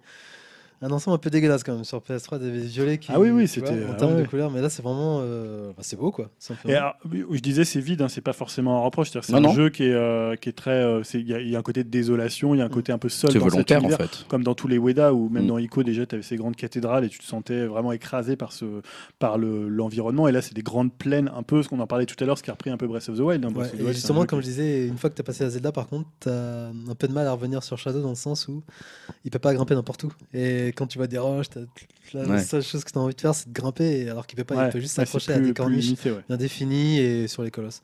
Mais sinon, à part ça, aussi, il y a juste un petit souci, enfin, souci euh, esthétique à mon goût, c'est son visage. Ouais, ça c'est ce que Stéphane disait, il fait très poupée de cire, il est Mm. inexpressif. euh, ça, je suis un peu déçu là-dessus, mais pour le reste, euh, c'est pareil. La BO, elle est monstrueuse. Quoi. Ouais, c'est une grande, grande BO. juste, euh, monstrueuse. quoi. Ce qui est assez marrant, c'est que c'est un jeu qui est quand même euh, maintenant très très révéré. En fait, c'est un jeu qui n'a pas eu un succès immense, un peu Mm. aussi comme Ico. Et maintenant, c'est peut-être un des jeux fond- presque les plus importants de, de l'histoire du jeu vidéo. Tu vois, même petite qu'un Ocarina of Time. Je trouve qu'il a, il a regagné des, un peu des galons au fil des années. Alors c'était un jeu qui était pas oublié, mais c'était un jeu déjà plein de gens l'avaient pas fait. Mm. Euh, puis c'était un jeu qui avait des soucis techniques, c'était un jeu qui, avait, qui était un peu entre deux, deux mondes, tu vois, entre le monde ouvert, entre le boss rush, tout ça. Et je trouve que c'est un jeu qui, est, qui a pris en galon en fait. Ouais, mais je sais pas si la version PS3 a eu du succès en termes de. Je sais pas, il était sorti un peu en. En tout cas, apparemment, le dernier chiffre de vente, enfin, en Angleterre, apparemment, ça se vend mieux que la version PS2 déjà, la version PS4. Donc c'est. bon, après, faut voir combien ils en avaient vendu sur PS2. hein. Ouais. ça, c'est déjà Ah, une certaine 60 justice, je me dis, c'est 70% par rapport de plus, je crois. à l'aura du jeu et à sa qualité. Ouais. quoi. Bon, en tout cas, enfin, vraiment, voilà, faut le Enfin, conseiller, je hein, quoi. que- Je pense Après, que oui. euh, comme je disais sur des forums, si vous n'avez pas aimé la version PS2 et que vous avez, euh, ça vous a fait chier, c'est pas la version PS4 qui va vous réconcilier avec. C'est pas parce que c'est plus Non, beau ça reste que la même reste chose. fondamentalement le même jeu. Ouais. Donc, Si vous êtes fait chier sur PS2, Oui. Si vous n'avez pas autant trippé sur la version PS4, que vous allez vous faire chier euh, tout autant. Quoi. Bon. Mais donc, euh, moi, je conseille à ceux bah, Ouais. qui l'ont pas fait, et même ceux qui, qui, qui ont les anciennes versions. euh, là, c'est vraiment euh, une refonte de ouf. Quoi. Et moi, j'ai les yeux émerveillés, là, je sens que je vais passer des heures dessus. là. C'est Je suis rare, parti euh, pour- c'est assez rare pour être souligné quand même ce genre de travail comme ça euh, qui est réussi c'est à ce pas- point-là. c'est Bah, C'est ça me cool fait quoi. penser à Wonderboy, Dragon's Trap par exemple, tu vois. Ouais, ouais, après le boulot est ce- pas le même, mais euh, c'est vrai que c'est. euh, C'est ouais. comme un boulot dingue. T'as comme euh, Oddworld aussi. Enfin, dans bonne mesure, tu, tu- le premier sur euh, Ouais, c'est PlayStation. vrai, ouais. Tu sais, il avait refait tout sur Ouais. PS3, je crois. Ou PS4. Enfin, bref. Donc euh, voilà. Cool. Bah écoute, merci pour ce Et donc, ouais, il est disponible. Il est sorti. forcément euh, très bon conseil. dernier. 40 euros. Voire Et 30 on peut trouver à 30 C'est sur une Amazon, affaire. euh. C'est une Pour ceux affaire. qui l'ont pas Pour fait. un ouais. jeu comme ça, c'est une affaire. Julien, conseil flash, Bloodborne. Ouais, parce que en fait, euh, je m'y suis mis. Tu vois, je l'ai depuis deux ans, j'en parle Putain. assez souvent. Euh, moi, j'étais pas un grand habi- habitué des Souls. J'avais fait que Demon Souls. J'avais joué une vingtaine d'heures et j'avais un peu lâché. Et en fait, Bloodborne, pourquoi ça m'attirait? Parce que c'est un jeu qui est un peu plus speed dans le gameplay. C'est euh, beaucoup plus lié aux esquives et, euh, et aux contres. Et surtout, c'est un jeu qui est très Lovecraftien. L'univers, même il y a des monstres, on dirait des Lovecraft sur pattes. D'ailleurs, ils sont très chiants ceux-là. Alors que Dark Souls, c'est plus du- de la dark fantasy, de l'heroic fantasy. Euh, donc moi voilà, ça m'attirait beaucoup plus. Et je dois dire que alors c'est un jeu qui est, euh, c'est pas un jeu facile d'accès. Euh, c'est pas forcément que c'est un jeu difficile, mais c'est un jeu qui va pas t'aider, qui va pas te prendre par la main. On Donc, hein. C'est un jeu en fait où tu vas devoir t'investir. C'est-à-dire si tu te dis euh, tiens je vais passer comme ça deux heures pour voir, non. Faut que tu y consacres du temps. Et à quoi on reconnaît un grand jeu, c'est souvent un jeu qui t'accompagne quand il joue pas. Et Mm. en fait, là, c'est vraiment le cas pour Bloodborne. Moi, j'y joue depuis, je sais pas, 2-3 semaines. Et euh, j'y pense souvent. Tu vois, je me dis, ah, tiens, là, faudrait que je passe par là. Tiens, il y a ce boss- il y a ce boss-là, comment je pourrais l'avoir? Tiens, si je- Parce que voilà, en fait, c'est un jeu qui a. On parle souvent des, des Souls comme des jeux difficiles. C'est pas des jeux à skill. C'est-à-dire que les boss, c'est souvent des sacs à PV. euh, les- le gameplay de combat, c'est pas un truc hyper poussé. Tu as une esquive, un lock, euh, un contre, avec une fenêtre quand même assez grande. Bon, après, les boss, ils sont assez durs à lire. Mais c'est pas des jeux, tu vois, comme on parle souvent ici des beat'em up à la Camilla, euh, qui sont des jeux un peu plus stylés, un peu plus dans, dans l'improvisation. Là, c'est pas de l'improvisation. C'est des jeux où il faut être préparé. C'est des jeux qui ont des règles. En fait, c'est ça qui peut surprendre les gens. Et c'est-à-dire que si tu acceptes pas ces règles, euh, c'est-à-dire de pas savoir à quoi sert tel objet, de, de- de mourir pour apprendre. En fait, c'est un jeu où, où mourir, c'est pas forcément un problème. C'est-à-dire quand tu meurs, tu vas perdre des échos de sang. Donc c'est la monnaie, l'espèce d'expérience qui va te permettre d'acheter des, euh, des objets ou d'augmenter en niveau. Mais simplement, quand, même quand tu vas perdre, tu vas avoir débloquer des choses dans le jeu, trouver des objets pour le coup que tu perdras pas quand tu meurs, ou par exemple débloquer des endroits dans le niveau qui vont te permettre. euh, en fait, le level design, il est vraiment très très bien foutu, puisqu'en fait, tu as des zones, tu as des portes qui sont pas accessibles au début, mais quand tu vas contourner, quand tu vas continuer par un autre chemin, une fois que tu vas arriver, tu vas ou- tirer un levier ça va ouvrir ce passage. Mm. Et quand tu repasseras, tu auras juste à traverser, parce que quand tu meurs, en fait, tous les euh, monstres reviennent Hmm. tu perds tes échos de sang. Euh, et après, donc, tu peux aller les récupérer euh, une fois un peu comme le même principe que, euh, que Demon Soul. T'as pas de, c'est-à-dire que quand tu meurs, tu recommences très très loin, souvent, parce que les, les, lanternes que tu allumes sont très très éloignées. Voilà, donc c'est un jeu qui est un peu rigide dans son fonctionnement, mais une fois que tu as accepté ce fonctionnement, c'est un jeu qui est hyper. tu, tu prends en fait, c'est-à-dire quand tu bats un boss, tu es hyper content. Toi, moi, quand j'ai battu le père Gascon, qui est un des premiers boss, euh, ce que je mettais sur Twitter, tu as envie de te promener à poil dans la rue et de chanter tellement tu es content. Quoi. Ouais. Parce que voilà, les boss, ils sont assez durs à lire, ils sont assez coriaces, beaucoup plus que, les, euh, que un peu tous les autres ennemis du jeu, à part certains qu'il faut mieux parfois éviter.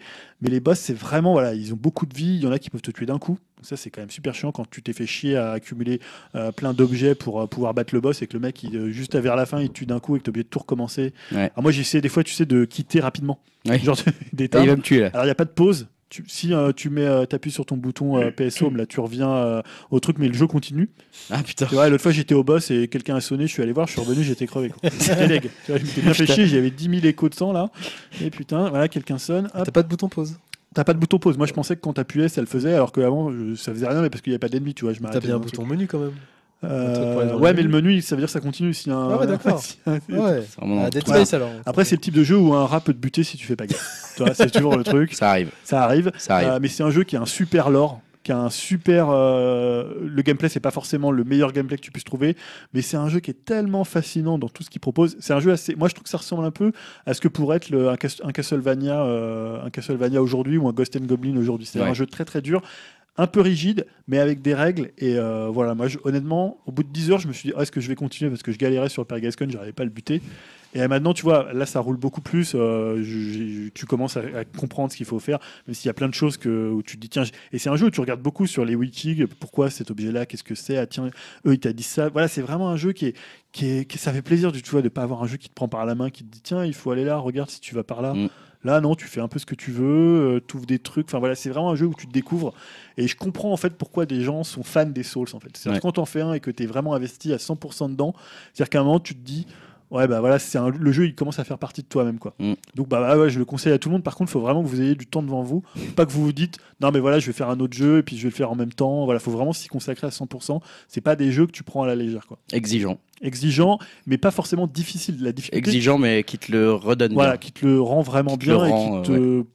Il est jamais. Il peut parfois être un peu cruel, mais Demon's Souls l'était un peu plus. Mais il est jamais. euh, il se fout jamais de ta gueule en tant que. Ouais. Il respecte toujours le joueur en fait. Ça c'est bien. Ça c'est bien. Écoute, euh, bon conseil. Euh, bon, moi je serais pas euh, voilà attiré par ce genre de jeu, comme tu le sais. C'est trop compliqué pour moi. On est en Et 2018 j'ai pas assez de et, temps. euh, les jeux japonais ont encore la côte. hein. Voilà, ouais, ouais, décidément, euh, finalement, euh, ouais, ça fait plaisir à entendre ça. Écoute, on va, on va continuer, on va continuer peut-être rapidement parce que je pense euh, Ouais. à comment vous allez rentrer chez vous après. Ouais, attends, Les gars. t'inquiète. Euh, les projets. ouais. En plus, Dim est en train de mourir. Julien, euh, je te laisse du coup enchaîner, malheureusement pour ta gorge. Bon, Euh, pour aller. les projets pourris risqués qui hype. Tu commences par quoi Euh, Bah écoute, euh, dans l'ordre de progression, c'est-à-dire d'abord les pourris, ensuite Ouais. les risqués, puis ensuite ceux qui hype, et puis Yahoo finira avec un autre projet qui hype. Ouais, euh, alors il y, a- il y a deux, deux séries avec lesquelles je me suis pas fait des amis. Un groupe et une série, c'est Sonic et Queen. ouais, c'est vrai. Hein, donc j'ai dit beaucoup de mal. Et il y a une troisième série que je n'aime pas beaucoup, c'est Crash Bandicoot. Mhm. Donc Crash Bandicoot, bah, tout le monde connaît, c'est un jeu de plateforme 2 en 3D de Naughty Dog qui était sorti à, à l'époque sur PlayStation. Donc était, voilà, c'était un peu le, les débuts de la 3D. Donc dès que tu voyais un truc un peu en 3D dans une vue un peu bizarre, tu disais ah c'est tellement cool, alors qu'en fait c'était hyper moche. Euh, voilà, c'était ça. Donc Bon, c'est un de c'était c'était un jeu que ouais non pas tellement. Tu le Bah, voyais à la fois de dos, pixel, à la fois de dos et à la fois de face. Ouais. C'était quand même assez dégueulasse. En plus, il ressemblait à rien Crash Ah, Bandicoot. il était indicatif. C'était, Mais- euh, ça a mieux Laissons Julien finir. Voilà. Force, force est de constater que le, le Insane Trilogy qui a été ressorti euh, l'année dernière a cartonné. Il était bon. Euh, Activision, donc ils ont avait fait pour le coup, c'était un remake, hein, puisqu'ils Ah avaient tout, tout pratiquement refait tous ouais, les assets. ouais. Euh, et ça avait super bien marché. Activision est super content. Donc quand Activision est super content, qu'est-ce qu'ils se disent? C'est bien, on va s'arrêter là. euh, Les gens étaient contents. Non, on va en faire un autre en Non. 2019. C'est pas les genres. Voilà, en 2019, ils veulent faire quoi? Bah, Un nouveau Crash Bandicoot. Et je trouve que c'est une très mauvaise idée parce que ce sera pas un jeu qui sera fait non par Naughty Dog, c'est-à-dire que ça sera pas fait par les originaux. Et surtout, les gens, tu vois, tu vas refaire un jeu avec la même vue. Plus personne fait des vues comme ça. euh, Ah, Ça veut pas dire que c'est une mauvaise idée. C'est parce que Bah, plus personne le fait que c'est une mauvaise idée. Ah, mais c'était pas une très bonne idée à l'époque. Pourquoi ça le deviendrait maintenant Mais parce que sinon ça n'aurait pas marché. Bah, je sais pas. Moi, je pense pas qu'ils vont faire un truc, tu vois, une nouvelle... ils vont pas faire non plus un jeu à la Mario Odyssey en 3D. euh, non, plutôt, je euh, pense pas. Non, non, mais je pense qu'ils vont rester sur une formule qui marche. C'est Et Activision. surtout euh, dans- avec les mêmes codes exploitables Voilà. là, parce qu'on va pas changer le Ouais, code, euh, voilà. de- tu vois. Donc là, c'est du coup, ça. ce sera un multiportage. Euh, oui, parce que de toute façon, le, apparemment, même le, la Insane Trilogy, elle va sortir sur Switch et sur euh, peut-être PC et Xbox C'est bizarre d'avoir Crash sur Switch. Ouais, mais maintenant c'est Activision. Donc Activision, tant qu'il y a de l'argent à faire, Ouais, ils vont le faire. ils y vont. Et ils ont pas forcément tort. hein. Pas forcément tort. Non, il faut les rentabiliser tous ces, toutes ces heures de développement. Euh, projet risqué. Ouais, deux jeux de voiture. Alors d'abord le premier, euh, forcément, GT, Gran Turismo Sport est sorti il y a très peu de temps. Alors forcément, Gran Turismo, c'est- différence totale, j'ai l'impression. alors je sais pas si ouais, pas Moins qu'avant en tout cas. hein. Ça c'est sûr que la hype est un peu retombée sur Gran Turismo. hein. Ouais, mais alors voilà, on sait que c'est des licences d'un épisode à l'autre. On sait qu'ils travaillent en flux tendu dessus. Euh, dès qu'il y en a un qui est fini, ils travaillent sur un autre. Mais en fait, Kazunori Yamoshi a annoncé au site Game Watch qu'il travaillait déjà sur l'après GT Sport. Alors, on le savait, mais je trouve que c'est pas vraiment un bon timing de Non, d'annonce. Parce qu'en fait, clair. depuis GT5, on peut dire que la série, elle est un peu comme ça. euh, euh, alors, elle n'est pas tombée en désuétude parce que ça marche toujours. Mais par rapport à la série que c'était avant, à l'époque de GT3, C'était la, C'était la c'est- référence. C'était la référence. Maintenant, c'est celle dont on se moque un peu. un peu, même. maintenant, Genre, c'est- ah, regarde les voitures, elles sont toujours pas déformables. Voilà, ou alors le, tu sais, il- tu, tu sais qu'il a passé par exemple deux ans à faire juste les tableaux de bord, alors que toi tu aurais juste voulu avoir la météo, les dégâts. Ça euh, serait bien passé si. Forza n'était pas passé par là. Ouais, Bah et puis en plus il y a eu une concurrence avec Forza, c'est Corsa, euh, voilà. Et donc là, il a déjà annoncé euh, qu'il y aurait euh, un nouveau. Et ben voilà, moi je me dis qu'il devrait plutôt faire profil bas, continuer à améliorer GT Sport. Euh, Voilà, c'est on le sait qu'il va y en avoir un autre un jour, un Grand Turismo. Est-ce que c'est besoin de l'annoncer maintenant? Non. Donc, Je trouve que c'est risqué. Alors c'est pas vraiment le jeu, je trouve que c'est l'annonce qui est risquée de le faire maintenant, alors que tu viens d'annoncer, euh, que tu viens de sortir GT Sport. Et voilà. qui- Honnêtement, je suis assez d'accord là pour le coup. Il se tire une balle dans le pied, le mec, quoi, direct. Pff, tu vas t'envie de dire, bah, pourquoi j'achète ton jeu alors? C'était déjà en train de me faire le suivant, quoi. Ouais, ouais, ouais, et puis surtout, t'attends à ce que finalement il, il s'améliore un peu son jeu. Ouais, Alors ouais. après, il a annoncé qu'il y aura peut-être des motos. Super. Ouais, génial. Euh, deuxième projet de course automobile, évidemment, c'est l'annonce par Nintendo de son prochain jeu mobile. C'est Mario Kart Tour. Ah, ça, ça a fait couler de l'encre. hein. Voilà, donc. de fou, ça. Alors, on sait pas parce que finalement, le mobile chez Nintendo, c'est pas tant que ça l'Eldorado euh, financier. Pour, Ça l'est moins euh, que prévu. Hein. Ça allait moins que prévu, puisque Super Mario Run, qui a eu 200 millions de téléchargements, bah, il n'a pas converti avec son modèle euh, pas du Mhm. tout euh, très smartphoneien. hein. C'était un modèle euh, où tu payais 10 euros et tu avais tout le contenu du jeu. Ouais. Or, ce qui cartonne, c'est les modèles où tu les free-to-play, les Il y avait free-to-start, pas, comme ils euh, appellent. Fire Emblem. Ouais, Fire Emblem marche très très bien, parce que Fire Emblem, c'est typiquement un jeu où la grosse communauté qui joue va mettre beaucoup d'argent. Et c'est ça qui est important, c'est Ouais, finalement d'avoir des baleines Voilà. un petit peu qui. Ouais. pigeon. tu appelleras ça. Non, mais dans le milieu jeu vidéo, voilà, des, des baleines. Et donc là, je me demande comment ils vont réussir à transformer, parce que finalement, ça va être un modèle free to start, ce qui était un peu finalement Mario Run, mais là, ça va plutôt être un modèle. Mais qu'est-ce que ça va être comme modèle? Tu auras tout accessible et tu vas juste acheter, tiens, euh, moi je vais dépenser 10 euros et j'achète trois carapaces bleues et je te défonce la gueule. Ou alors, est-ce que c'est simplement que tu achètes des circuits euh, Tu vois, ça va être quoi le modèle? On sait pas Peut-être encore. ça sera comme euh, Candy machin, là, je sais pas quoi, où tu peux pas jouer, puis euh, tu t'es interdit de jouer. Faut, vous pouvez faire votre course en 30 minutes, sauf Bah, si vous peut-être, payez un euro. Tu peut-être. vois. Ça va être là, la, la question, elle est sur le modèle, surtout sur un jeu comme Mario Kart. Toujours, hein, surtout avec Nintendo, hein, ça a toujours été la question. Avec eux depuis qu'ils sont dans le mobile, enfin toujours. Peut-être que le mec mobile. qui a dépensé 100 euros, il aura tous les objets, il aura des étoiles, il aura des éclairs, il aura des carapaces bleues, et toi, t'as t'as rien payé, t'auras qu'une pauvre banane, et tu devras survivre avec Comme ça. d'hab, ça m'empêchera pas d'être premier. Allez hop là. Donc voilà, je trouve que c'est un peu risqué. Et en plus, le jeu mobile, c'est Nintendo, on sait que ça représente une part vraiment infime du, du chiffre d'affaires. C'est pas Pokémon finalement. Go, c'est un autre style différent. Comment? Pokémon Go, ça n'a rien à voir. Alors ouais, c'est pas, ils C'est sont, euh, différent. ils sont dedans, mais c'est pas eux qui le font. C'est euh, comment il s'appelle euh, ouais. Non, ouais, ouais, c'est ça. C'est ça. Et euh, voilà, donc j'attends de voir. En plus là, ils ont fermé Mitomo. Bon, c'est pas plus mal. Quelle tristesse. Non, ça c'est triste. Ça c'est triste parce qu'on pouvait mettre des gros mots dedans. euh. Ouais. Bien. Bien. Avec les voix c'était cool. Euh, der- dernier type de projet, c'est ceux qui nous hype. Euh, Ouais. Donc là, il y a Julien et Yao qui en ont un. Julien, je te laisse du coup Ouais, bah, continuer. finir. Tu finis Euh, bon, je sais pas vraiment si ça me hype finalement, j'ai un peu réfléchi après. Ah. C'était les rumeurs en fait autour de Red Dead Redemption, donc euh, c'est juste aussi pour dire qu'il a été repoussé au 26 octobre, donc ça c'est dommage. Mais alors pourquoi il aurait peut-être été repoussé, c'est que apparemment dedans ils vont inclure un mode euh, Battle Royale. Donc on essaie, ça c'est Ah, très à la Ça, mode. c'est très très On a parlé souvent ici de PUBG et maintenant il y a Fortnite. Donc c'est un peu les jeux qui cartonnent. Donc ils se sont dit, bah voilà, on est rockstar, on fait un peu ce qu'on veut et quand on arrive avec un concept, même si ce n'est pas le nôtre, bah ça écrase tout. Donc on va faire un mode Battle Royale. On ne sait pas si ça sera simplement un mode ou vraiment un truc très très poussé où il y aura, je sais pas, euh, je dis n'importe quoi, 50 joueurs, 100 joueurs ou si c'est juste du, euh, je sais pas, 15 contre 15. Parce qu'il y a déjà un mode comme ça sur GTA Online qui continue tellement de cartonner. D'ailleurs, arrêtez de jouer à GTA Online parce que depuis Rockstar il fait plus rien. Oui, Ils c'est se ça. sont arrêtés, ils sont dit, Si bon, vous voulez un nouveau GTA, arrêtez de jouer Arrêtez à de GTA. jouer, putain, ouais. là, ils, ils en ont vendu 90 millions, qu'est-ce qu'ils vont faire à un GTA ça. 6 là? Pour l'instant, voilà. Et euh, Red Dead Redemption, ils se sont dit, bon, on le sortira quand on aura envie. On a de la thune. Donc voilà, ça me hype un peu parce que j'aimerais bien voir ce qu'ils vont faire. Parce que moi, j'avais des grosses, grosses attentes quand euh, ils ont annoncé Red, euh, Red Dead Redemption le premier et qu'ils faisaient la promo du mode online. Je me disais, ah, ça va être génial, on va aller, euh, on, va, on va voyager. Un peu comme euh, Dim disait tout à l'heure avec des BZ où il s'attendait avec Ouais. ses potes à faire plein de combats. Moi, je me disais, ouais, on va prendre nos chevaux, on va partir dans la plaine et tout. Or, t'arrives, euh, tu prends un âne et il y a des mecs qui te canardent de partout. C'est Et tu, et tu tiens 10 secondes, dans, 10 secondes dans la plaine et C'est- juste affreux. Franchement, c'était ça. Et Ouais. moi, j'étais là, j'avais choisi mon pancho et j'arrive, putain, les mecs, ils me défoncent la gueule, ils piquent mon âne et vas-y, retourne dans l'ouest et bon. Pique mon âne. c'est Voilà, génial. c'est- J'étais bien deg et j'en ai- j'ai joué pendant deux heures et j'ai arrêté. Donc j'en attends beaucoup, mais en même temps, je suis hypé quand même parce que c'est Rockstar et bon, voilà, moi j'aime toujours Rockstar. C'est sûr. Euh, Yao? Alors, euh, moi, c'est un... un éditeur ou développeur? Enfin, les deux. Enfin, un développeur japonais qui annonce trois nouveaux titres originaux axés sur trois concepts. C'est Cyber Connect 2. C'est euh, les développeurs de Naruto Ultimate, euh, Ninja Storm et entre autres. D'accord. Voilà.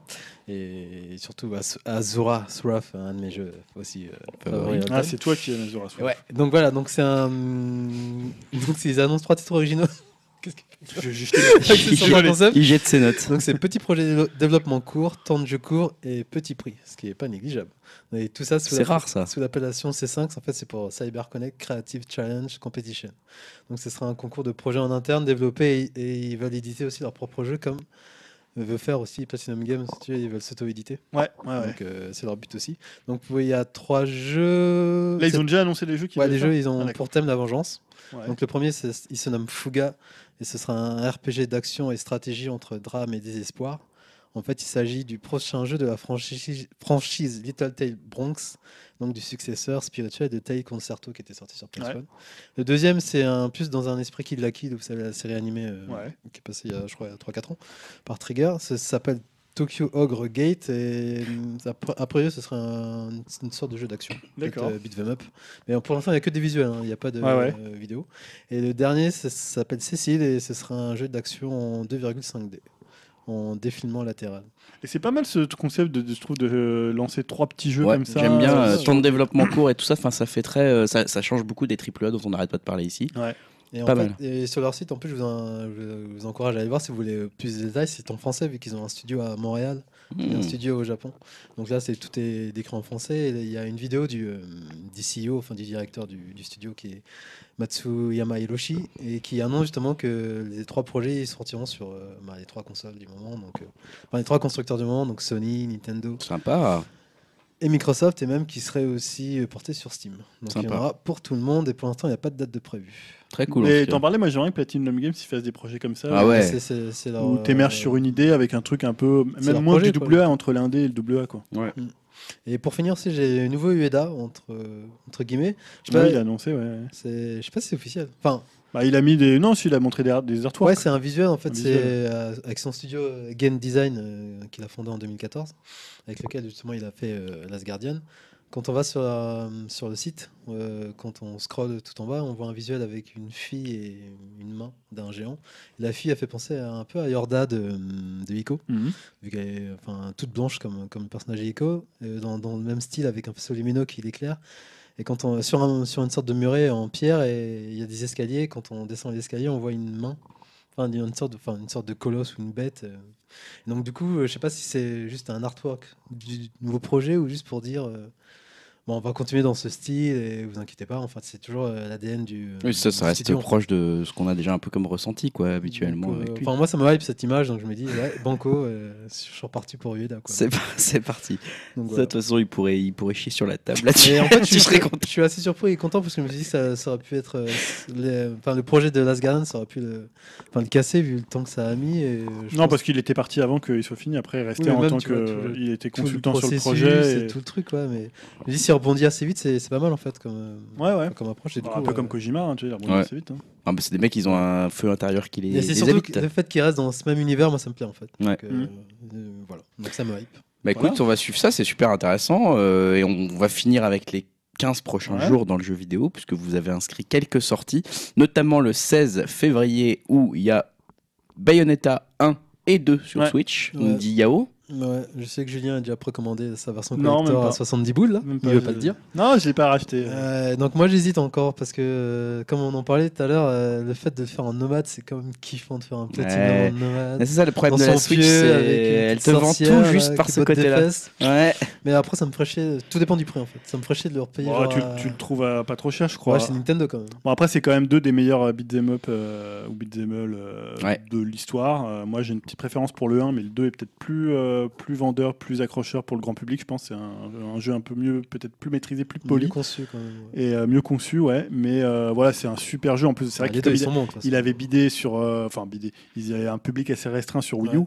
Par rapport à la console, là sur Switch, euh, on peut penser que voilà, c'est peut-être un, un meilleur. Bon après, ils ont pas l'air d'avoir fait un, port- c'est un portage assez fainéant. hein. Il y a Ouais, rien de nouveau. ouais, euh, ouais. c'est un peu la même version, c'est en 720p, c'est pas voilà, faut pas s'attendre à un truc. Mais si tu l'as, si, si bon, les gens l'ont pas peut-être fait, enfin dans l'histoire de Camilla, ça sera un de ses plus gros succès, je sais pas. Bon, c'est sur sais pas, Switch. Ouais, c'est ça, Parce dès que qu'il y a un sur truc. Switch se vend. euh, Peut-être pour lui, ça y est, il a trouvé la bonne machine. mais euh, honnêtement, voilà, en attendant le 3, si vous l'avez pas fait, voilà, c'est Ah bah, c'est sûr. le que vous Mais avez je crois qu'il y en a beaucoup 1, qui n'ont pas fait le 2, ouais, qui ont donc pas fait le 2, pense ouais. qu'ils vont sauter Et sur le 2, euh, voilà, c'est vraiment un super jeu, donc allez-y. Ah, sachant que le 1, c'est ça, il est en. Il est en, ouais, il est avec. Tu, quand t'achètes le 2, t'as Ouais. le 1, mais en, en démat, démat. c'est ça D'accord. Donc ça c'est le 16 février, t'as mis un autre jeu, fait, fi- fait Oui, fait. Alors, Fait. fait, c'est euh, c'est EA, tu sais, c'est leur euh, truc un peu. On fait de trucs indés, comme ils avaient Ah. fait avec, euh, avec Unravel et ils présentent les, euh, les EA, je sais plus quoi, Origins, là, je sais pas comment ils appellent ça. On sait pas trop ce que c'est, c'est un jeu indépendant. Bon, voilà, c'est un peu à surveiller. c'est, On l'avait vu à l'E3 ce truc. on l'avait vu à l'E3, Ah, c'est ouais, ça, ouais. ça me dit quelque chose, ouais, ouais, ouais ça y est, je m'en souviens. Donc voilà, je sais Bon, pas si pourquoi ça va être bien, mais. C'est le pourquoi 16 pas. février aussi, à côté de Bayonetta, en face même. Et on a le 22 février, Julien nous a mis Metal Gear Survive. Oui, bah, j'ai pas envie d'y jouer, mais je sais pas si des gens ont testé la. Et apparemment, c'est pas si mauvais que ça. Il y a une bêta. Ouais, puisque c'est surtout du, du online, hein, c'est un jeu de survie. Et apparemment, c'est pas si nul que ça. De toute façon, c'est le moteur de, euh, de Metal Gear 5, un très très bon moteur. hein, Pour moi, un des meilleurs sur, euh, sur console euh, nouvelle génération. Euh, voilà, bon, il n'y a plus Kojima, mais bon, ils peuvent aussi faire un bon jeu en utilisant le gameplay. euh, Voilà, donc pourquoi pas Pourquoi On- pas en tout cas Souvent, les jeux un peu raillés comme ça, finalement, ils sont peut-être pas si mauvais. et- En tout cas, ça sera l'occasion de le voir le 22 février. Le 27 février, t'as mis Moss. Ouais, moi, je vous fais chier tout le temps avec ça. C'est un jeu euh, Ah oui, sur. PSVR avec la petite souris. Ah, ça sort PSVR ou ça sera jouable C'est une exclu PSVR. Ah chier. Non, non, mais on va se faire une soirée PSVR chez Julien. Ouais, et c'est Moi, j'avais l'air beau le jeu j'avais testé la démo et c'est très très bien et le jeu est très très beau parce qu'ils ont compris les limites de- du PSVR et ils les ont bien utilisées. C'est très très sombre tout autour et en même temps c'est très concentré sur le personnage et la souris tu peux faire plein de trucs. Tu la contrôles à la fois et elle donne des coups d'épée, elle se bat et en même temps tu as un côté un peu God mode où tu vas bouger des mécanismes pour la faire avancer. Donc tu fais la caméra un peu aussi. Enfin, c'est toi qui es la caméra. ouais, quand tu bouges c'est la caméra un peu Ok. comme euh, C'est dans une Allumette. exclu, euh, PS4, c'est ça? Euh, c'est une PSVR. ouais. PSVR. C'est que de la VR pour le coup. Va tester chez Julien. Venez Ouais. tous chez lui le j'ai très, 27 très hâte. février. Bah ouais, bah écoute, on viendra voir ça parce que c'est vrai que tu nous en as beaucoup parlé de Ouais, ce moi, jeu. J'ai hein. beaucoup aimé la démo, c'était très très cool. Bah écoutez, voilà qui conclut. Qui conclut l'épisode 56 d'Upcast euh, dans la fatigue et la peine, dans la fatigue et la tristesse, on n'en peut plus. On a, on- il a été long cet épisode, hein, il a été long, il vous avez dit plein de choses, heureusement que j'avais rien plus, préparé coupé des finalement. trucs, hein, Et en, sabré. en plus, je coupe la moitié de ce que vous dites parce que c'est quand même. euh, voilà, il faut. Euh, Il faut faire que quelqu'un fasse le sale boulot. Euh, il faut bien, vrai, il faut bien c'est quelqu'un pour se. Moi, mon, c'est le boulot à la fin où je dis euh, allez retourner sur iTunes, nous mettre des étoiles, des commentaires, surtout des étoiles parce que apparemment ça aide pour le référencement, bien que euh, on s'en C'est là que tu lances ton Tipeee aussi pour Euh, ouais, c'est maintenant, c'est ça. On a un Des micro Greg. qui grésille. euh, N'hésitez pas à nous sous, envoyer de l'argent. C'est Vous êtes par des là. sponsors, les gens, Voilà. n'hésitez pas. Les cartes bleues, tout ce que vous Vous voulez. faites partie du projet. C'est ça, faites-nous rêver, faites-vous rêver, faites, euh, faites tenir Upcast plus longtemps. Euh, non, bref, c'est une blague, bien sûr, on va se débrouiller. Ensuite, euh, vous pouvez aller sur upcast.fr, nous donner des petits commentaires, ça, ça nous fait toujours plaisir, hein, vous êtes les Voilà. bienvenus. Si vous voulez le film de Carpenter. Ah oui, eff- effectivement, je le rappelle, euh, le, le film de Carpenter, dès que je le mate, hein, vous me laissez juste le mater une fois et après, il aura été utilisé qu'une seule fois. Donc euh, voilà, après, vous pourrez le revendre si vous voulez, je m'en fous, ce que ferait un homme normal, j'en sais rien. en Blu-ray, vous le gardez. Voilà. euh, et euh, qu'est-ce qu'on peut dire d'autre? Bah ouais, sur upcast.fr, donc des commentaires sympas. La playlist de Julien, euh, on a dit qu'il fallait faire un peu plus de pub parce que, Bon, je me suis dit, Ouais, moi je me suis dit, je trouve que tu passes euh, pas mal de temps, elle est intéressante, donc ça vaut le coup pour suivre un peu l'actualité musicale, c'est toujours cool. Merci Tu peux Yao. faire de l'autopromo. euh, Oui, euh, bien en sûr, ouais, j'ai ouvert Yao. un compte sur Redbubble. un Sur- attends, sur quoi Redbubble. de toute façon, Redbubble, ok, Qui font des sites euh, créés par des artistes et du coup, je me suis lancé dessus. Et cool. si vous pouvez aller jeter. T'as un coup pseudo là-dessus Ouais, dessus Ouais, je vais mettre un lien. J'ai créé euh, pour l'instant deux visuels et je vais en remettre d'autres. euh, D'accord, donc c'est des dessins, des, des dessins, ouais, sur, euh, non, des dessins sur des t-shirts, mugs, euh, Très, très cool. tout ça. Donc, Parce que oui, Cool. Yao est un grand dessinateur. Pour ceux qui découvrent Yao, peut-être dans cet épisode ou qui ne le connaissent pas très bien, il a, euh, c'est un homme bourré de talent, Ah, et notamment celui du dessin. Donc, euh, on va aller voir ça sur Redbubble. Tu nous mets le lien sur Ouais, le lien, ouais. Bon bah super, on retweetera ça également. Euh, on vous dit à bientôt. Euh, on va finir là en musique. musique, Alors ouais. je ne sais plus Ouais, qui je crois que choisit. c'est la musique, c'est. Attends, c'est Black Panther, c'est ça, euh, Ah, on n'avait pas plutôt dit autre chose, un peu plus, euh, un peu plus métal, on va dire. Ouais, Ça sonne très métal. donc, Il me semble qu'on avait hésité. Alors effectivement, Yao avait, avait en, en tête de Non, mettre J'ai voulu euh, faire le forcing, donc. euh, je- je la musique de Black Panther, mais je crois que Dim avait d'abord réservé sa place avec du machinette, c'est ça Dim hein? Ah, je suis désolé, Yao, hein, mais, euh, Ah bah tiens, Un on peut avoir des bons goûts. mais un de mes groupes préférés sort son album, hein, le mythique euh, groupe de thrash metal euh, Machine Head, avec son neuvième album hein, qui s'appelle euh, Catharsis. C'est un album beaucoup plus mélodique que les derniers. Euh, je dirais que c'est un mélange entre leur période plus euh, néo-metal pour le côté mélodique et leur période heavy trash dans l'instru euh, assez agressif. Oh. Et je vous propose euh, donc, euh, sous les railleries de mes camarades, le morceau versatile si on arrive à le trouver, bien sûr. Euh, c'est le premier titre de l'album euh, et c'est un morceau euh, bien accrocheur qui nous euh, fait bien rentrer euh, direct dans le vif du sujet. euh, donc voilà. Voilà qui va nous réveiller pour cette fin de podcast. Voilà. Donc Machiden. Désolé pour la voix encore, on t'entendait ouais. un peu loin. Je pense que euh, maintenant que ça- à chaque fois que ça dure un peu longtemps euh, par le système qu'on a actuellement, on entend un peu moins bien Dim, ça grésille pas mal. Donc Voilà. euh, je redis que c'est donc Machinette versatile du trash metal euh, un peu plus mélodique funky. qu'avant, mais de toute façon euh, Machinette c'est groove, toujours, euh, Toujours c'est toujours une valeur sûre.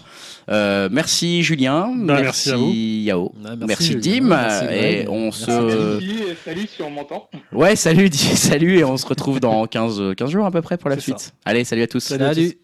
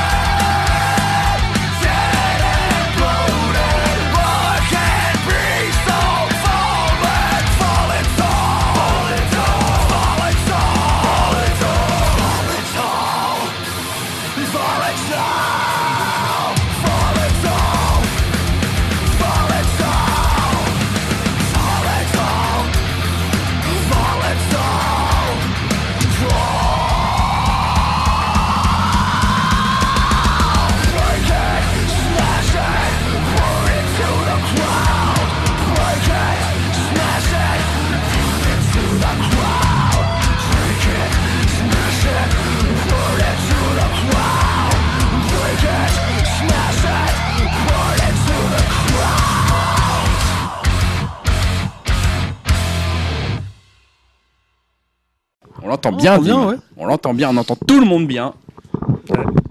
Powered by iPhone. C'est le moment où les enfants vont pas tarder à débarquer, je pense. Ouais, papa, est-ce que je peux faire les voix des chipmunks? Euh, Pas de problème, euh, les enfants. Ah, tu peux Oh, putain. modifier les voix? Ouais, c'est cool, on le fait. Non, tu veux pas. Ouais, tu veux que tu, tu veux qu'on te modifie la voix, Yao Attends, ta voix pendant le podcast. pendant ouais. tout le podcast, vas-y. Ouais. Salut. Ça va? Ah, c'est pas mal. Ça te va bien. Ok, je vais bien. Time, t'avais fait ça, une voix un peu, un peu de forain comme ça. Une voix de quoi? De forain. De forain. Putain de raciste. Mais non, mais du style, euh, attention, mesdames et messieurs. Attention, attention. Si on commence à parler comme ça, effectivement. Alors qu'on devrait parler comme Julien Chies plutôt, tu vois, pour un. Je vous explique pourquoi tout de suite. Alors, c'est simple. Eh oui, les amis, ça y est, j'ai reçu Dragon Ball Fighter Z. Enfin, ce jeu magnifique. Mais l'avenir, c'est la réalité virtuelle, vous comprenez pas Demain, on aura tous des casques dans la rue, comme ça, on ne sera même plus obligé de se voir, quoi. Le- on plus de notes. Eh. Dim, tu vois pas, mais Yao, il est venu avec des fiches Bristol, mec. Elles sont plastifiées, quoi. Genre, il en a 17, quoi. Je te promets, le gars, il est, il est préparé comme jamais, quoi. Il a une enclume dans son sac. Ah non, mais je te promets, il y a, même plus la peine de le préparer, le podcast, euh, entre Yao qui est prêt comme toujours et Julien qui peut te broder sur un artiste australien de 22 ans, là. Bam. Je peux te dire qu'on est nickel, là, on va durer 8 heures. C'est Ouais. parti.